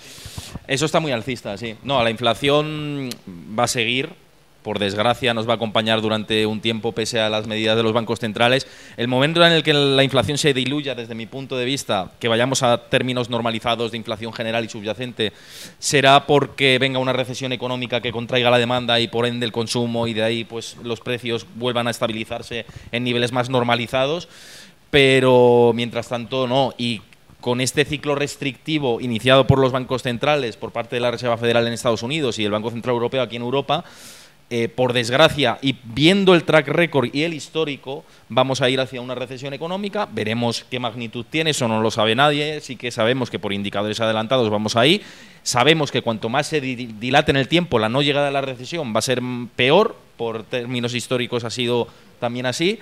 Entonces, cuando a mí me dicen, no, ¿quieres que venga la recesión? Digo, sí, quiero que venga más pronto para que no sea más grave a futuro. Y además, las recesiones dan oportunidades, que esto también hay que decirlo y es, importante. Entonces, ¿cómo, ¿cómo veo el mercado? Complaciente, alcista, el mercado Wall Street hablo SP500 o Nasdaq, lo veo alcista, veo que hay mucho FOMO instaurado con la temática de la inteligencia artificial, como pasó en su momento con los NFTs que lo has dicho antes, o otras burbujas que se han sobrecalentado muy en el corto plazo, sin entrar en que la inteligencia artificial es una gran temática de largo plazo que, por supuesto, eh, va a tener mucho potencial de aquí a, las próximas décadas, pero el problema es las expectativas que compras ahora en base a lo que va a ser el futuro dentro de 10 años, que no lo sabemos. Es un poco me recuerda a las .com, que se compraba, era la revolución de Internet en ese momento. Eh, ¿Fue una revolución de Internet? Sí. El año 2000 era justificable las valoraciones que se crearon pese a que la revolución fue a, a futuro después. No, se sobrecalentó mucho. Entonces yo creo que está pasando esto. Creo que al mercado, le- con, con esta, eh, digamos, esta retórica, este argumentario, le queda su vida probablemente. Mm, veremos hasta qué punto. Pero yo soy muy cauteloso por lo que digo, por la parte macro que he comentado antes, que no lo veo bien, sinceramente. Alejandro. Pues a ver, depende del mercado, lo que habéis comentado. Al final el SP500 creo que está a un 5 o un 4% de máximos históricos y Bitcoin está en 25. Entonces hay una disparidad ahí bastante grande entre la situación en uno y otro. Pero yo sí que en mis redes comparto que soy bastante optimista con, con el mercado de, de cripto especialmente porque ¿qué nos queda? ¿Qué nos queda? O sea, eh, implosionó Terra, se llevó a FTX, a Celsius, a BlockFi, USDC con el tema de Silvergate, estuvimos, eh, o Silicon Valley, Silvergate y demás, estuvimos ahí ahí. Hay un miedo, cada tres meses la, la, la pool de curve de, de stables eh, dice que USDT va a desaparecer, pero siguen haciendo nuevos profits todos los trimestres, más que muchísimos bancos. Entonces, ¿qué nos queda en el mercado cripto o qué, qué cisne negro nos queda por, por vivir? ¿O que caiga Binance o que USDT al final desaparezca? Entonces, O que muera Vitalik Buterin, también es un tema caldente, ¿eh? La muerte de un líder tecnológico. Sí, sí. Entonces, sí que es verdad que, el, panorama económico que se nos está quedando es bastante más complicado, porque al final eh, es curioso también lo que comentas tú, que la fiebre de la, de, la, de la inteligencia artificial nos ha llevado a estar casi en máximos históricos, a pesar de que hay una inflación, una inflación galopante, están los tipos de interés, eh, la subida más rápida de los- desde los 80 creo que fue, los bonos a 4 y pico por ciento, entonces hay algo que no cuadra en el sistema. Entonces, yo creo que es verdad que en, el- en el- en el- la renta variable sí que estamos en un mercado alcista y que le queda poco, o por lo menos volviendo a retomar el mercado alcista y que le queda poco para empezar a ver signos de, de flaqueza, más que nada porque no puede mantener así mucho tiempo. Pero yo sí que estoy optimista en, en las cripto y voy a decir que, que muy probablemente no volvamos a hacer nuevos mínimos porque es que o es eso, o muere Vitalik o cae Binance o es que ya es muy difícil tirar esto a todo lo que hemos pasado estos meses. No sé qué agregar aquí. ¿no? Tu, tu opinión, ¿no? Tu opinión. A ver, es que coincido mucho en lo que dicen ellos. O sea, sacando un poco un resumen en lo que han dicho, yo creo que sobre todo el mercado tradicional está un poco embriagado, ¿no? Es decir, está en una fiesta y no saben lo que está pasando en la, en la, en la calle y eso preocupa un poco, ¿no? Y por eso hay que mantener la cautela porque los datos macros, como bien ha dicho Héctor, están ahí, son reales, son tangibles prácticamente, solo hace falta ir al supermercado para darnos cuenta de lo que está pasando y que tarde o temprano pues tendremos que, que comernos una recesión y como dice Héctor, no hay que tenerle miedo, simplemente es un ciclo y es un ciclo de oportunidades para el que las quiera tomar, ¿no? Bueno, yo que vivo en Estados Unidos, en Miami, nunca se había visto tanta inflación como ahora. O sea, literalmente el doble de los precios en la calle y sí, todo, vivienda, lo que compras en el supermercado, todo, la gasolina, todo. Y obviamente también está muy inflado el mercado ahorita, porque como ha impreso tanto billete, la, Reserva de Estados Unidos con las excusas desde el COVID para adelante, cualquier excusa, vayan, tiene gripe e imprimen billetes. Entonces, obviamente, la cercanía de los máximos de SP500 y quizás el, el Nasdaq o el, o Dow Jones es inflado para mí. O sea, realmente no es algo orgánico y en cualquier momento puede pasar algo que haga un crash totalmente todo. Yo mercado cripto sí lo veo optimista, como tú dices, por los ciclos. A ver, durante halving y post-halving estamos acostumbrados a nuevo all-time high. Pero yo siempre digo, hay que ver qué pasa porque siempre pasa algo, bien sea COVID, guerra o algo fuera normal, que hace que los mercados cumplan lo técnico. Y al nivel técnico, que yo soy 100% técnico, hay niveles en Bitcoin de 8.000, 12.000 que a, lo- a mi nivel personal falta retestear. Entonces esperemos que no, pero si pasa, no lloren, inviertan. O sea, aprovechen de, de que si no invirtieron por miedo o si tienen el capital de hacer dollar cost average, que es el mejor amigo lo que hacemos en Spotwall en largo plazo, háganlo. No, no dejen que la gente que le dice, no, ¿cómo vas a invertir en algo que bajó tanto? Porque son oportunidades que pasan. Y la economía hay que prepararse, hay que ahorrar, como dijo el necesario, pero también hay que invertir y, eh, entender que todos son ciclos. O sea, si viene una, una crisis que, como tú dices, para mí va a venir y mientras más la alarguen, va a ser peor el golpe porque están como que subiendo más para tirarse en caída. Vamos a sobrevivir, pero aprovechemos y seamos inteligentes. Si no aprovecharon la crisis del COVID, que yo digo, mi portafolio llegó a 12 millones, si no hubiese sido por el COVID y yo hubiese comprado esos dip como lo hice, no estuviera hablando de 10, 12 millones. Entonces las oportunidades en esos ciclos hay que aprovechar. Un, un apunte im- importante que con, con respecto a lo que has dicho, que es muy interesante, eh, tema Bitcoin y demás, es que los ciclos alcistas también que se han producido en el mercado cripto han venido de la mano de eh, flexibilización cuantitativa por parte de los bancos centrales, es decir, de expansión monetaria. Ahora se está, se está drenando. Si nos fijamos en la M2, que es la masa monetaria, está cayendo. Y si vemos la correlación que tiene Bitcoin con la masa monetaria, es súper importante y ahora está cayendo. Entonces, por un lado dices, por fundamentales y por capitulación, dices, me, me cuadra que, que, mm, no puede caer mucho más. Pero luego, por técnico, lo que dices, y por tema macro de la, de la liquidez del sistema, hay que tener cuidado. Y son con esas eso. cositas que tú cuando, Eso es, cuando ¿no? pasa, tú dices, ah, mira, ahí estaba la información. Y también entienden que ahorita vienen las elecciones presidenciales de los Estados Unidos. Algo que se me pasó a decir, el BRICS. Es muy importante ahorita. Está pasando algo donde Estados Unidos ya no va a ser, para mí como lo veo, no va a ser la potencia mundial. O sea, ya todos los árabes, los rusos, los chinos se están organizando y va a haber un cambio total. Entonces el dólar va a perder quizás mucha fuerza. Obviamente eso va a, caer un, va a crear un caos a nivel económico. Como dije, hay que prepararse y ver las oportunidades. Sobre todo en esa parte de entender que el es curioso que cada cuatro años con elecciones presidenciales, halving y elecciones presidenciales am- americanas, como que, que- que el Bitcoin como que o es americano o sabe lo que pasa, porque esas elecciones marcan la pauta de muchas cosas, recesión, ciclo. Si ganan los republicanos, si vuelve Trump, por así decirlo, yo veo aún mucho mejoría en los mercados de cripto. Ahora, si ganan los demócratas nuevamente, que al final para mí los demócratas, y no quiero entrar en debate ni nada, es como un socialismo-capitalismo, una mezcla, eh, va a ser otros cuatro años fuertes que se vienen para todo. Porque lo que pasa en Estados Unidos se ve reflejado en toda la economía al fin y al cabo. Guillem. Yo no me voy a extender porque el tema del. O sea, no, lo que decía del, del halving, al fin y al cabo, eh, para mí tiene muchas variables. Porque no es blanco-negro, no es. No, el halving provoca subidas. No exactamente. Yo no creo que todo sea casualidad, de que todo cada cuatro años ocurre y al final son ciclos que no dependen de una sola variable, sino que se juntan varias. No creo que el halving sea el detonante principal, pero bueno, no me quiero extender porque son, es charla bastante extensa. Lo que dices tú de que algo no te cuadra del sector cripto, de que queda por caer, a mí es lo precisamente lo que me hace estar alerta, porque yo, yo veo mucha correlación, o sea, yo no creo que a día de hoy el mercado cripto se tenga que despuntar del mercado económico, creo que están muy ligados y cada vez más. Los actores que antes no estaban en el sector eh, cripto cada vez están más, bueno, estamos viendo, están cada vez más involucrados, entonces cada vez la relación se acerca más a uno, entonces por eso no me fío, de decir, si yo creo que una cosa va a caer, la otra no creo que vaya a subir, que puede que hayan subidas, no, pero no las que todos esperamos, que es ahí el- el punto clave. Y yo me fijo mucho en, en la parte social. Yo no he visto sufrir de verdad a la gente. No quiero que la gente sufra, evidentemente.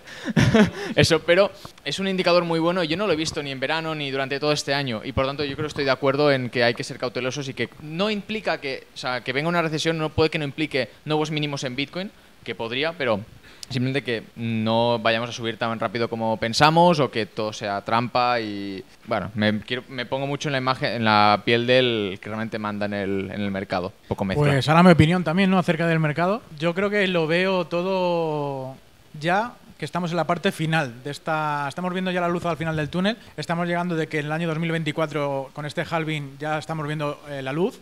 Los mineros están ahora mismo, que son los que mandan en Bitcoin, realmente, eh, en los siguientes precios que van a continuar, están aguantando y no vendiendo todo. Están realmente esperando ese momento de ese siguiente bull run. Las empresas que están metiendo mucho dinero eh, a nivel institucional ya lo han hecho mucho tiempo atrás. Se ha descubierto hace muy poquito que Robinhood, Robinhood es la aplicación eh, eh, de trader ¿no? ahí en, en- en América y es la tercera billetera más grande de Bitcoin y una de las más grandes también de Ethereum. Se están posicionando muy bien y otras tantas que no conocemos. ¿Cuántas empresas que no son Fortune 500 también invierten en cripto ¿no? y no, no lo comentan? ¿no? Son muchas más de las que sí que están dentro del, del Fortune 500. Entonces, realmente no creo que vaya a bajar mucho más el precio de Bitcoin de menos de 15 o menos de 12, no creo que llegue a ese punto. Y si bajan, realmente se van a, se, van, se van a, comer o nos vamos a comer una subida repentina muy grande. O Bueno, pues chicos, muchas gracias por estar aquí. Terminamos la tercera mesa redonda, ya estamos finalizando. Vamos a pasar a la parte de los sorteos, que tengo, tenemos aquí unos cuantos. Así que muchas gracias a todo el mundo.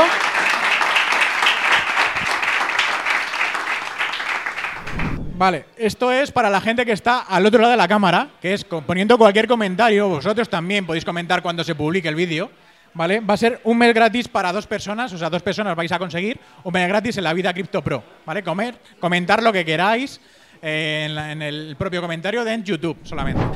Bueno, pues hasta aquí ha finalizado ya el podcast. Ha sido un enorme placer encontrarnos unas mesas redondas con mucha calidad. La verdad que todos los ponentes, eh, yo he estado súper encantado de que hayan venido para acá. Eh, estamos de networking, de aquí para allá, justamente detrás de la cámara, está toda la gente pues hablando, eh, cada uno haciendo sus contactos y, la verdad eh, es el primer evento que hago. Pensaba hacerlo alguno en el número 100, pero ha sido en el 50. Lo, he- lo hemos hecho como hemos podido. Yo, al ser embajador de T-Hub, pues nos han dejado el sitio, así que muchísimas gracias a todo el equipo de, de T-Hub. Y bueno, pues muchas gracias a todos vosotros por estar al otro lado. Ya sabéis que tenéis un sorteo, que lo estaba comentando antes. Escribir abajo lo que opináis acerca de este, de este podcast. Si os ha gustado, no os ha gustado, qué es lo que queréis ver en el futuro, próximos ponentes, e invitados que vengan aquí al podcast. Y nada, lo dicho, muchas gracias, un enorme corazón y que tengamos todos la vida cripto. Un saludo y hasta la próxima semana.